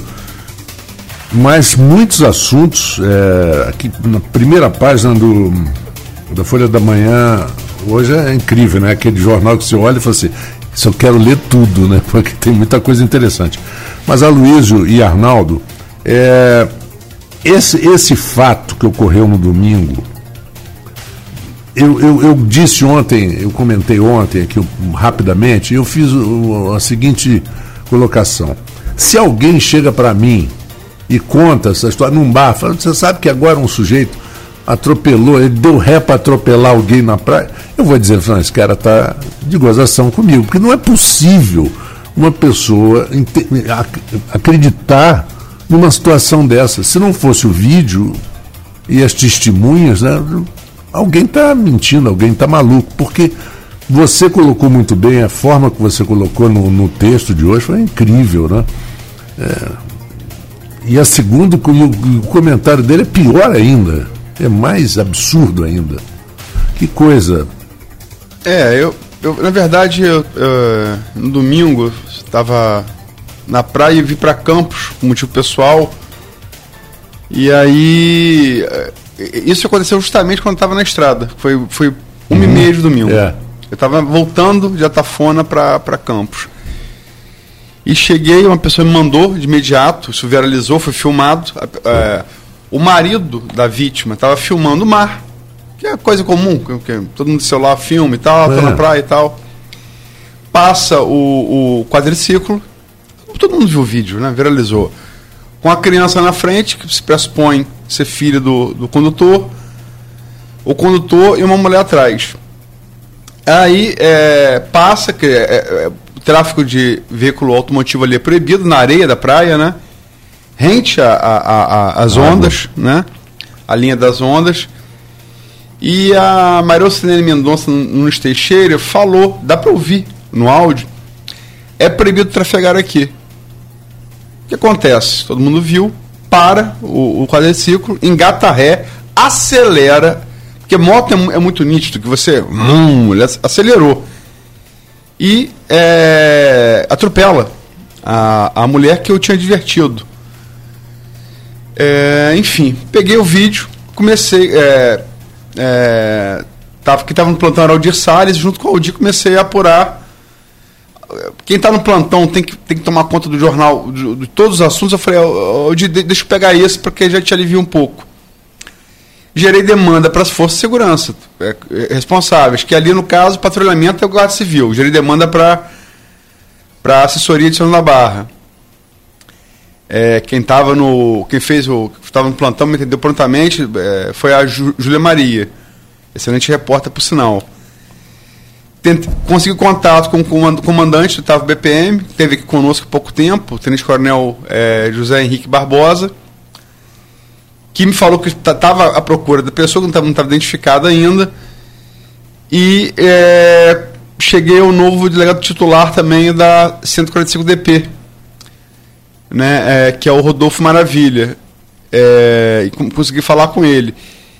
Ele me passou que o autor, o autor já estava identificado, mas não me deu o um nome.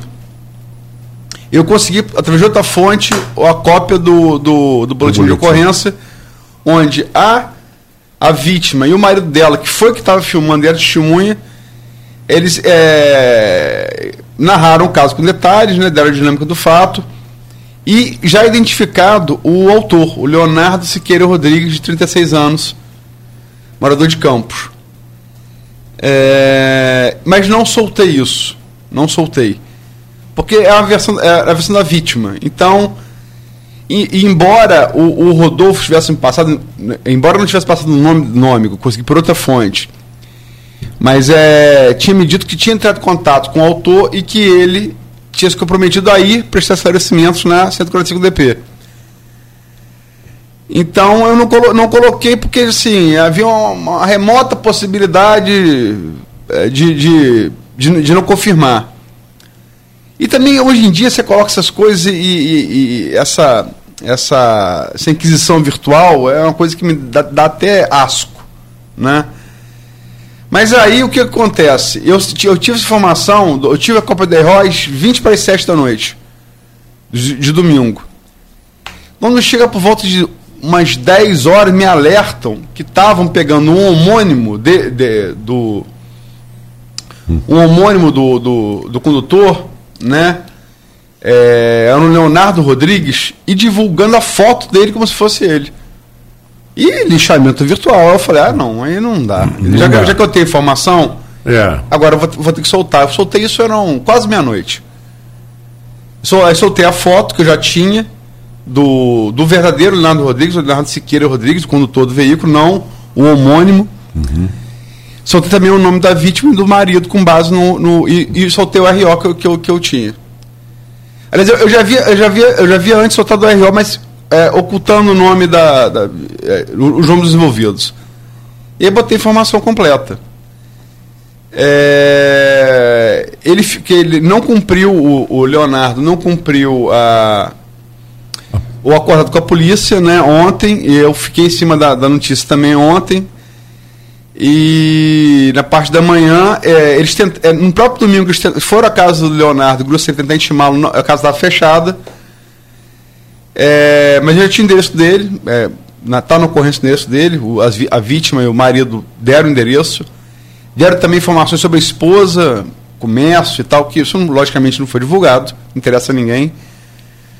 É, aí cobramos essa, essa intimação, né? E aí confirmou depois que ele entrou em novo contato com a polícia, com a, com a, com a 145 DP de São da Barra, para receber intimação. Segundo ele, porque o advogado não estaria em campo, estava esperando o advogado chegar. A, versão que ele deu. E é, um, jornal, um outro veículo que é, não pratica jornalismo no domingo, só na segunda-feira, deu a versão do, do condutor. E a versão me parece, quer dizer, você, como você falou aí, além de pouco crível para quem viu, viu, viu o vídeo, é claramente montada para tentar é, é, é, justificar os crimes. Quais sejam? Primeiro, ah, eu não. Eu, eu, eu, o que, que ele diz? Que ele ouviu alguém chamando, deu ré para ver quem era. E que sequer viu que tinha. Sequer, que é impossível. Está no vídeo, está tá, tá, tá colocado. Que sequer viu que tinha atropelado a, a vítima e que saiu dali com pressa porque estava com a sogra passando mal. E teria, inclusive, cortado o caminho pela pré porque a sogra está passando mal.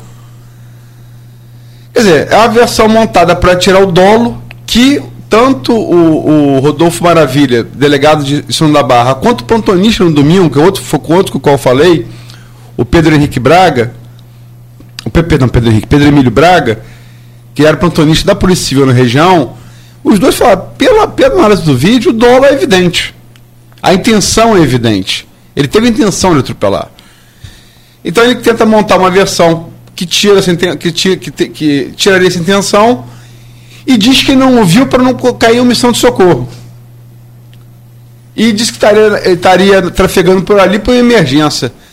Quem vê o vídeo, dá para ver que a situação ali não era de emergência. Estava ninguém ali é, com cara de emergência. Inclusive, a criança e, e a mulher estão ali usando celular, né? não, tá, não era situação.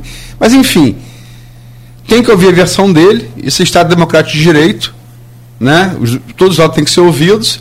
Cabe agora é, acabar o inquérito, ele deve estar depondo hoje, estamos atentos a isso, se for, se for depor ou não, se vai depor ou não. Depois, terminando o inquérito, denúncia ao Ministério Público, depois julgamento. Acho que é por aí. Uhum. Mas que, é, mas que continua sendo inacreditável, estarrecedor? Continua, né? É, Impressionante. teve- isso viralizou, eu fiquei meio desligado de notícias no fim de semana, mas isso aí chegou em tudo que é rede social. Não tinha, não É, eu vi no domingo no celular. É uma informação É. que qual- qualquer celular você não tinha como não saber.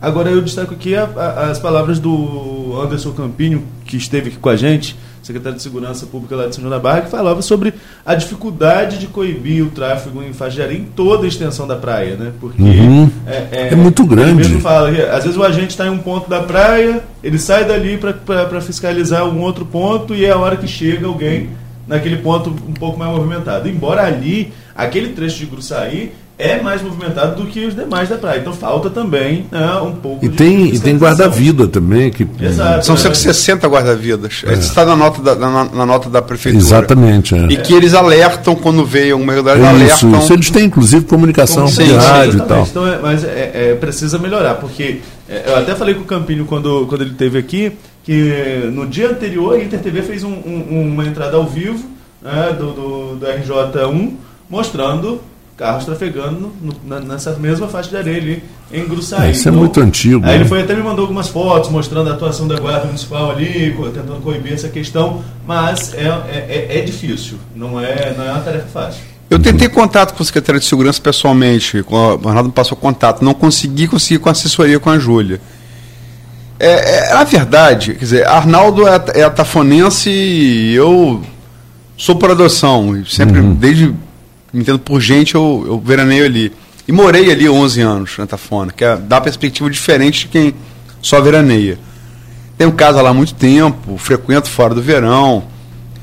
Enfim, é, há um hábito, sempre houve um hábito, de bugre. Começou, começou com a época de bugre. Isso. É, começou a época de bugre, isso eram 70, É, é, 80. exatamente. Já me lembro perfeitamente. E, e, e é, eu é, mesmo já atolei na areia.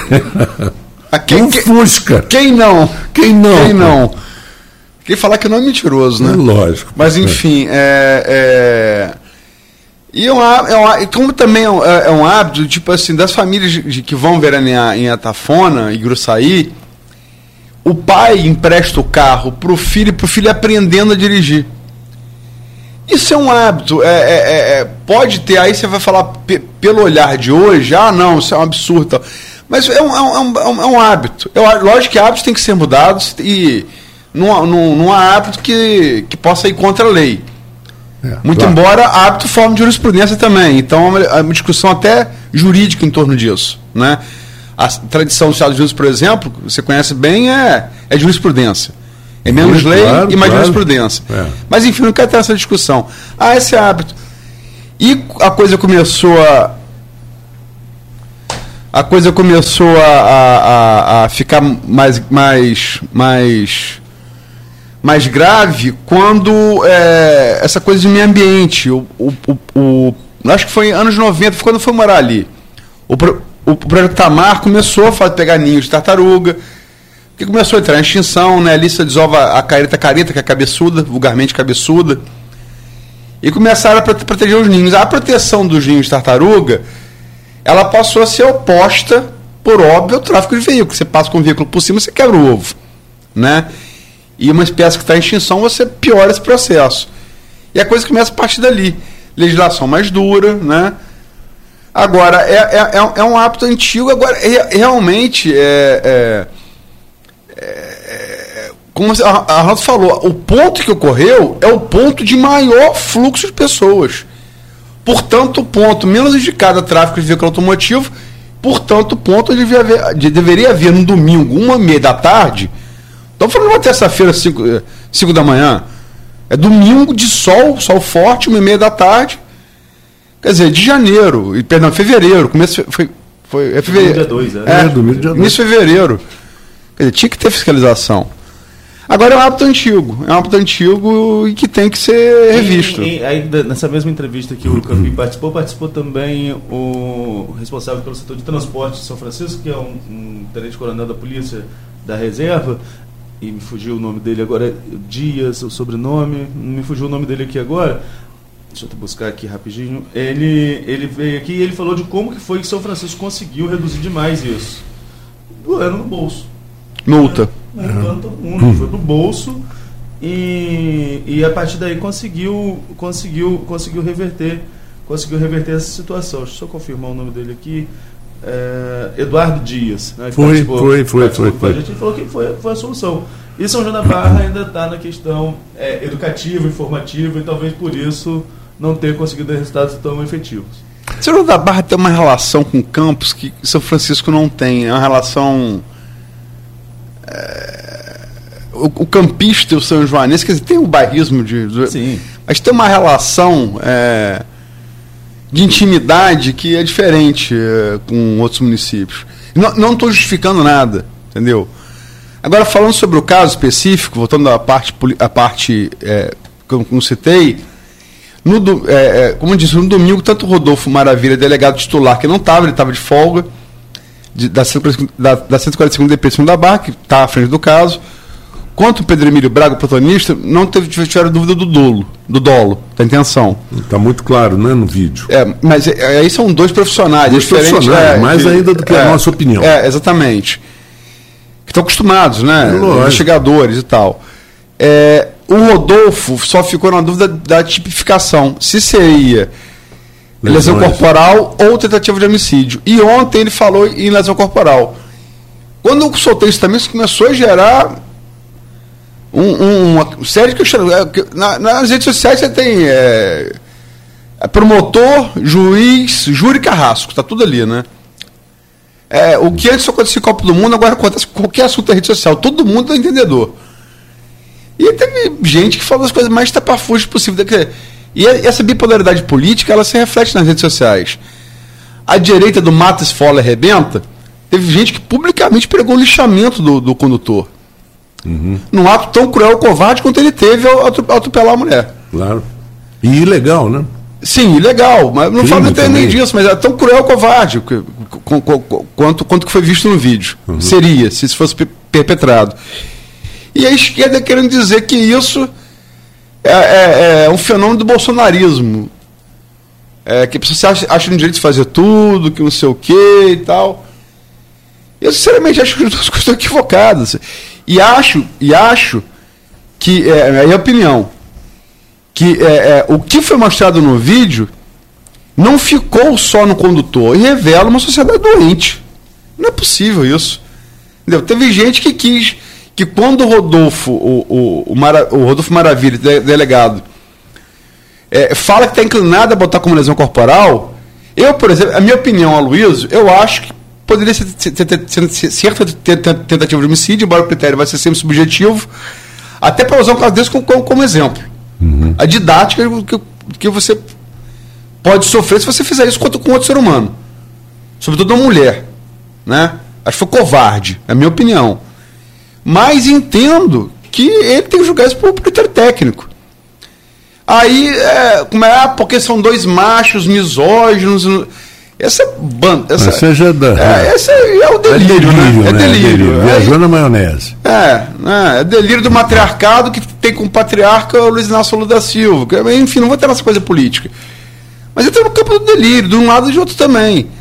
E acho sinceramente que teve muita gente nas redes sociais, desde as fake news com homônimo até as manifestações, teve a mesma atitude, só, só não tinha um quadriciclo para dar ré. A mesma atitude, atropelou muitos princípios que eu acho que são que deveriam ser respeitados. Uhum. Tanto quanto o condutor do quadriciclo. Entendeu? A diferença é que foi virtual. Mas que causa danos reais. Esse rapaz, o homônimo, se eu não coloco o, o, o, o verdadeiro condutor, a reputação dele tá, tá vira cinza real, porque você do dia para noite você vira. Se querem te lixar você, tá, como o Arnaldo falou, oh, tô desligado da rede social. Bota Arnaldo, outro Arnaldo Neto aí. Bota a foto dele, sai na rua, é, toma uma costa de 5, 6 pessoas sem nem saber porquê, como já aconteceu no Brasil. Já aconteceu daquela moça Entendeu? que foi acusada de, de ser professora e ter é, abusado de uma criança e não Sim. era, foi, e ela morreu. Lincharam ela até a morte. Quer dizer, um absurdo, não era ela, não foi ela. Não, ainda que fosse, não sei, mas assim, Ainda que fosse, é, também não podia. A pessoa não checa as notícias. É, um negócio. É, é tudo em caça de like, é um. É. Da, da sua própria bolha. Ninguém fala. É, tenta falar através da bolha, acho que isso mostra muita coisa, mostra a necessidade de ter apuração jornalística, né? É, das notícias mostra a necessidade de, de- de que jornalismo não se, se, se pratique também aos domingos. Né? E as pessoas terem um pouquinho mais de critério, né? É verdade, é verdade. é Porque o verdade. que esse camarada fez é absurdo, mas ele, para mim, ele não tá sozinho, não. Não tá, não. Tem muita coisa absurda na, na esteira dali. Muita gente acelerou e deu ré, em muita coisa que não deveria ter feito. É, isso faz todo mundo pensar um pouco, né? Faz todo mundo refletir no que já fez. Não sei, mas é de qualquer forma assustador. Bom, outra notícia bem aqui em cima, bem destacada na Folha da Manhã, eu acho que a gente pode comentar um pouquinho também. É, Cabral relata propina desde garotinho. Lá de Isso. trás, Arnaldo. É, esse foi um depoimento dele ontem à Justiça Federal no Rio de Janeiro, ao Marcelo Bretas, dentro da Operação Boca de Lobo, e ele relatou que, inclusive, que a- as taxas de propina, segundo o ex-governador Sérgio Cabral, eram maiores nos governos Rosinho e Garotinho, entre 20% e 15%, e que ele e Pezão, a ele acusa também seu, seu, seu vice-governador e seu candidato, que, que venceu para sucedê-lo, né, que foi o governador Luiz Fernando Pezão, ele acusa que eles estruturaram um novo esquema, esse de 5%, de, de uma taxa de 5%, um percentual de 5%, que ficariam 3% para o núcleo do, do, do, do, do próprio Cabral, 1% para o núcleo do Pezão, que era da Secretaria de Obras, o Pezão era vice-governador e secretário de Obras, e 1% para o TCE, né, que nós sabemos aí das delações, a Operação Quinto do Ouro, e que esse 1% seria para o TCE, aprovar aprovar a, As contas, os né? contratos, né? É, Não- os não- contratos, não, não uma contas. fiscalização mais efetiva em cima dos contratos do governo do Estado. Cabral, não é a primeira vez que Cabral cita que esses esquemas de propina dentro do, do- do governo do Estado do Rio de Janeiro começaram com o ex-governador Garotinho, como não é a primeira vez também que Garotinho vem negar eh, nas redes sociais. Ontem, Garotinho publicou uma nota em que diz que Cabral eh, citou ele e a esposa, a ex-governadora Rosinha, por motivos de vingança, por motivos pessoais, mas que não teria nada para provar com relação a isso. E segundo Garotinho, os únicos processos que ele responde, e não são poucos, né, os processos que ele responde são por questões de perseguição, sobretudo no núcleo aqui de Campos, na justiça aqui em Campos.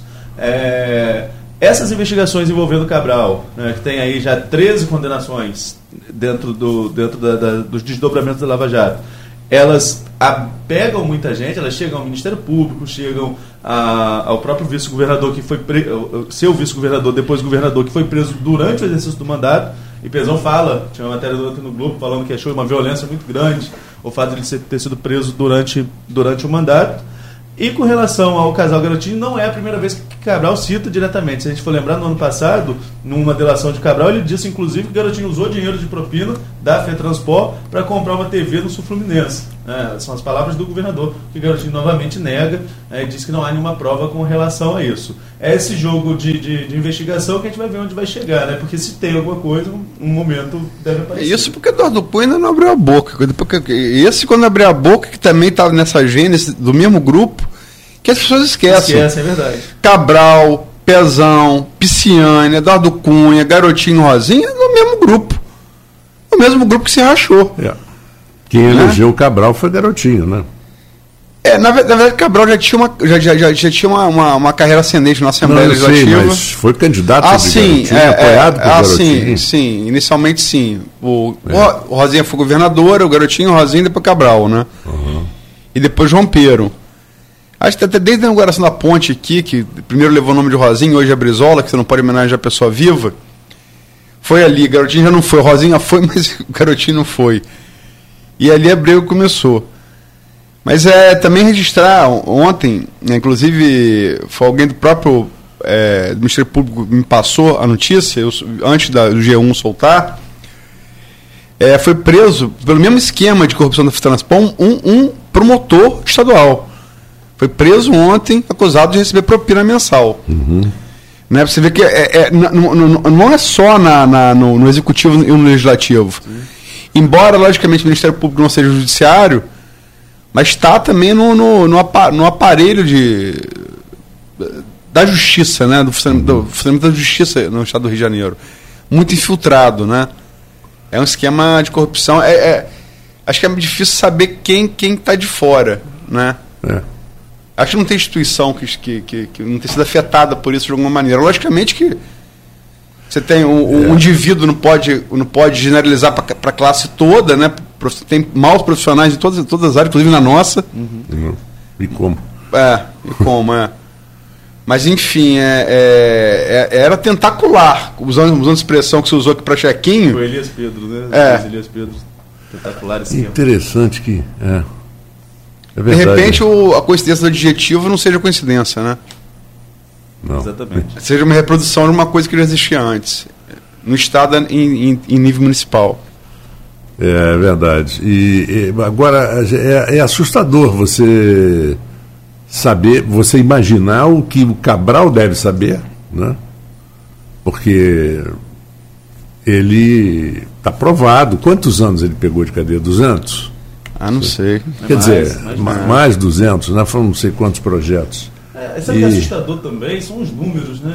É, é um Muito negócio, dinheiro. É muito dinheiro, um Cabral negócio. foi 500 mil de mesada da FETransport. Isso. Um dos esquemas. Aliás, aliás é, Ele era de é que ele- 12, o- chegou a me dar um branco aqui quando eu ia falar exatamente da FETransport. A FETransport e o- toda a estrutura que a gente sabe do, do transporte público era um negócio perigosíssimo, né? É, cheio de, de- de esquemas de- daqui, onde estava envolvido uma pessoa que já foi presa três vezes, já foi solta três vezes pelo Gilmar Mendes, que é o Barata. É, há, há- quem diga que Garotinho e Rosinha abriram para as vans, como o Rosinha depois fez com o prefeito aqui em Campos. É, e o segundo filme, Tropa de Elite, sugere em ligação direta com milícia. E a investigação pelo qual o Garotinho foi condenado, como chefe de quadrilha, também fala isso. Operação Segurança Pública S.A. Segurança Pública S.A. É, é, seria para pressionar a Fitransport. Ó, bota o bode na sala, você não vai, me pagar, não vai pagar não? Então tá aqui, ó. Vou, vou abrir para as vans, né? Quer dizer, isso, se for buscar, isso... É, vai ficar feio. É. Mais algum assunto, Arnaldo? Eu vou só anunciar a entrevista de amanhã. Ah, então. perfeito, perfeito. Amanhã nós vamos estar recebendo a secretária de saúde de São João da Barra, médica cubana, que veio para o país com, com mais médicos. Então, é uma entrevista que, que a gente pode espraiar em vários assuntos, sobretudo o que, levou a, o que a levou a ficar aqui, em- em- aqui no país e como que ela chegou a, a secretária de saúde. Mas a, a pauta principal é a questão do coronavírus. A, Porto do Açu, eles fizeram uma reunião na semana passada, o Porto e a Prefeitura, para tranquilizar a população, falando que não, não, não haveria risco, falando sobre o período de incubação, do tempo que sairia. Aí, enfim, a gente pode entrar em vários assuntos quanto a isso na, na- na- na nossa entrevista de amanhã. A doutora Arlene Arias, não sei se é essa a pronúncia mesmo. Não é mais Arias. Ex-vizinho Mais de, Arias. de Marco Antônio. Hã? Antônio. Exatamente. É, pô, fiquei um pequeno Miami período ali, em Miami. Miami, Cuba, é- Fiquei três anos em Miami, então ali são E 90 só- milhas. Destacar que a operação do, do coronavírus 150 é quilômetros. um bom trabalho de Arnaldo ali no Porto, né? Foi um bom trabalho, um bom trabalho jornalístico. É, mas a melhor da história do, do É, coronavírus. mas você coordenou, foi um bom É. trabalho. Mas a melhor história do coronavírus foi a foto que eles montaram da, da cerveja Corona, no Com as cantinho Heineken, né? aqui, e as Heineken toda com a mascarazinha do lado esquerdo. É, mas está servindo a, a- a um- uma espécie de xenofobia com os chineses que eu não acho muito. É, legal, né? eu também acho, concordo. É, ontem- ontem o concordo ministro- plenamente. O ministro, inclusive, falou que não vai, não vai fechar para a entrada de, de, de chineses, o ministro da Saúde, o Mandetta. É, os vizinhos todos, a exceção do o único país que faz fronteira com a China que não fechou fronteira foi o Paquistão. Uhum. Todos os demais fecharam. É. Rússia, Mongólia, Coreia do Sul, Índia, todos eles fecharam. Tailândia, é, o único país que faz fronteira com a China que não fechou a fronteira foi o, o Paquistão. É. Bom, Enfim, é só lembrar, a Índia tem 5 mil, anos- cinco mil anos de civiliza- civilização ininterrupta, cultura, língua. É, e, sem sombra de dúvida, não tem uma pessoa, analista que não, que não diga isso. É, é a, é a potência que vai já rivaliza com os Estados Unidos, os Estados Unidos e vai ultrapassar. Então, eu vou repetir uma frase.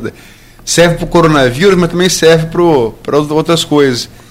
Perguntaram uma vez a Napoleão no século XVIII sobre a China. Ele falou: Deixe a China dormir, pois quando ela acordar, o mundo inteiro vai tremer. é, Então é melhor a gente tratar melhor. É melhor a gente tratar melhor os chineses. Também é, concordo plenamente. É, bom, Arnaldo, uma boa, uma boa terça-feira para você, Luiz também. Confirmado então, é, novamente o nome da doutora Arlene. Arlene Arias. Eu confirmo com ela, mas Sua- eu vizinha. conheci o James Arias, que foi um tenista de, de origem espanhola. Não foi golfista, não? Não, não, tenista, foi o número 5 do mundo. Jimmy Arias. Eu não lembro desse, não. É, Jimmy Arias foi número. Em que período? É, um pouco antes do. Anos 70? Não, não, não, não. Arias, ele hoje deve ter 50 anos de idade. Ah, tá. Ele é um pouco mais no, um pouco mais velho que o Pete Sampras, que o Agassi, a geração anterior. É, Eles são do Boris Becker. pouquinho antes do Boris Becker. Ele é mais final de Jimmy 80. Connors, Jimmy. Connors, Patrick McEnroe. Ele é da idade do, do Patrick McEnroe, do irmão do John McEnroe. É mais ou menos ali na, naquela turma. E quinta-feira, né? é, Quinta-feira, prefeito Prefeito de Samã, Fátima Pacheco. Aí eu vou estar junto e na sexta-feira, Deputado estadual Bruno, Bruno Dauari. Dauari. É, também vou me meter aqui na, em São, no canto de São da Barra. E já, a gente já sabe que vai bombar, nós temos o grupo, Monopólio de Arnaldo e Bruno, É. mas eu vou meter minha colher lá. Mas nós temos o, o grupo que está Ontem, realmente. inclusive, o jogo jogado deu um bloco inteiro a a São João da Barra com participação do Thiago Henrique. E o Thiago já levantou um ponto que a gente vai até aproveitar. Thiago falou que Bruno tá para São João da Barra como Caio para Campos. Só aparece o período eleitoral. Tiago, Tiago. E, e na semana seguinte, quem vai estar na pauta com força é São Francisco Tabapuana, mas eu só anuncio depois. Então tá ótimo. Gente, um abraço a todos vocês que acompanharam conosco aqui o Folha no Ar primeira edição. Voltamos amanhã às 7 horas.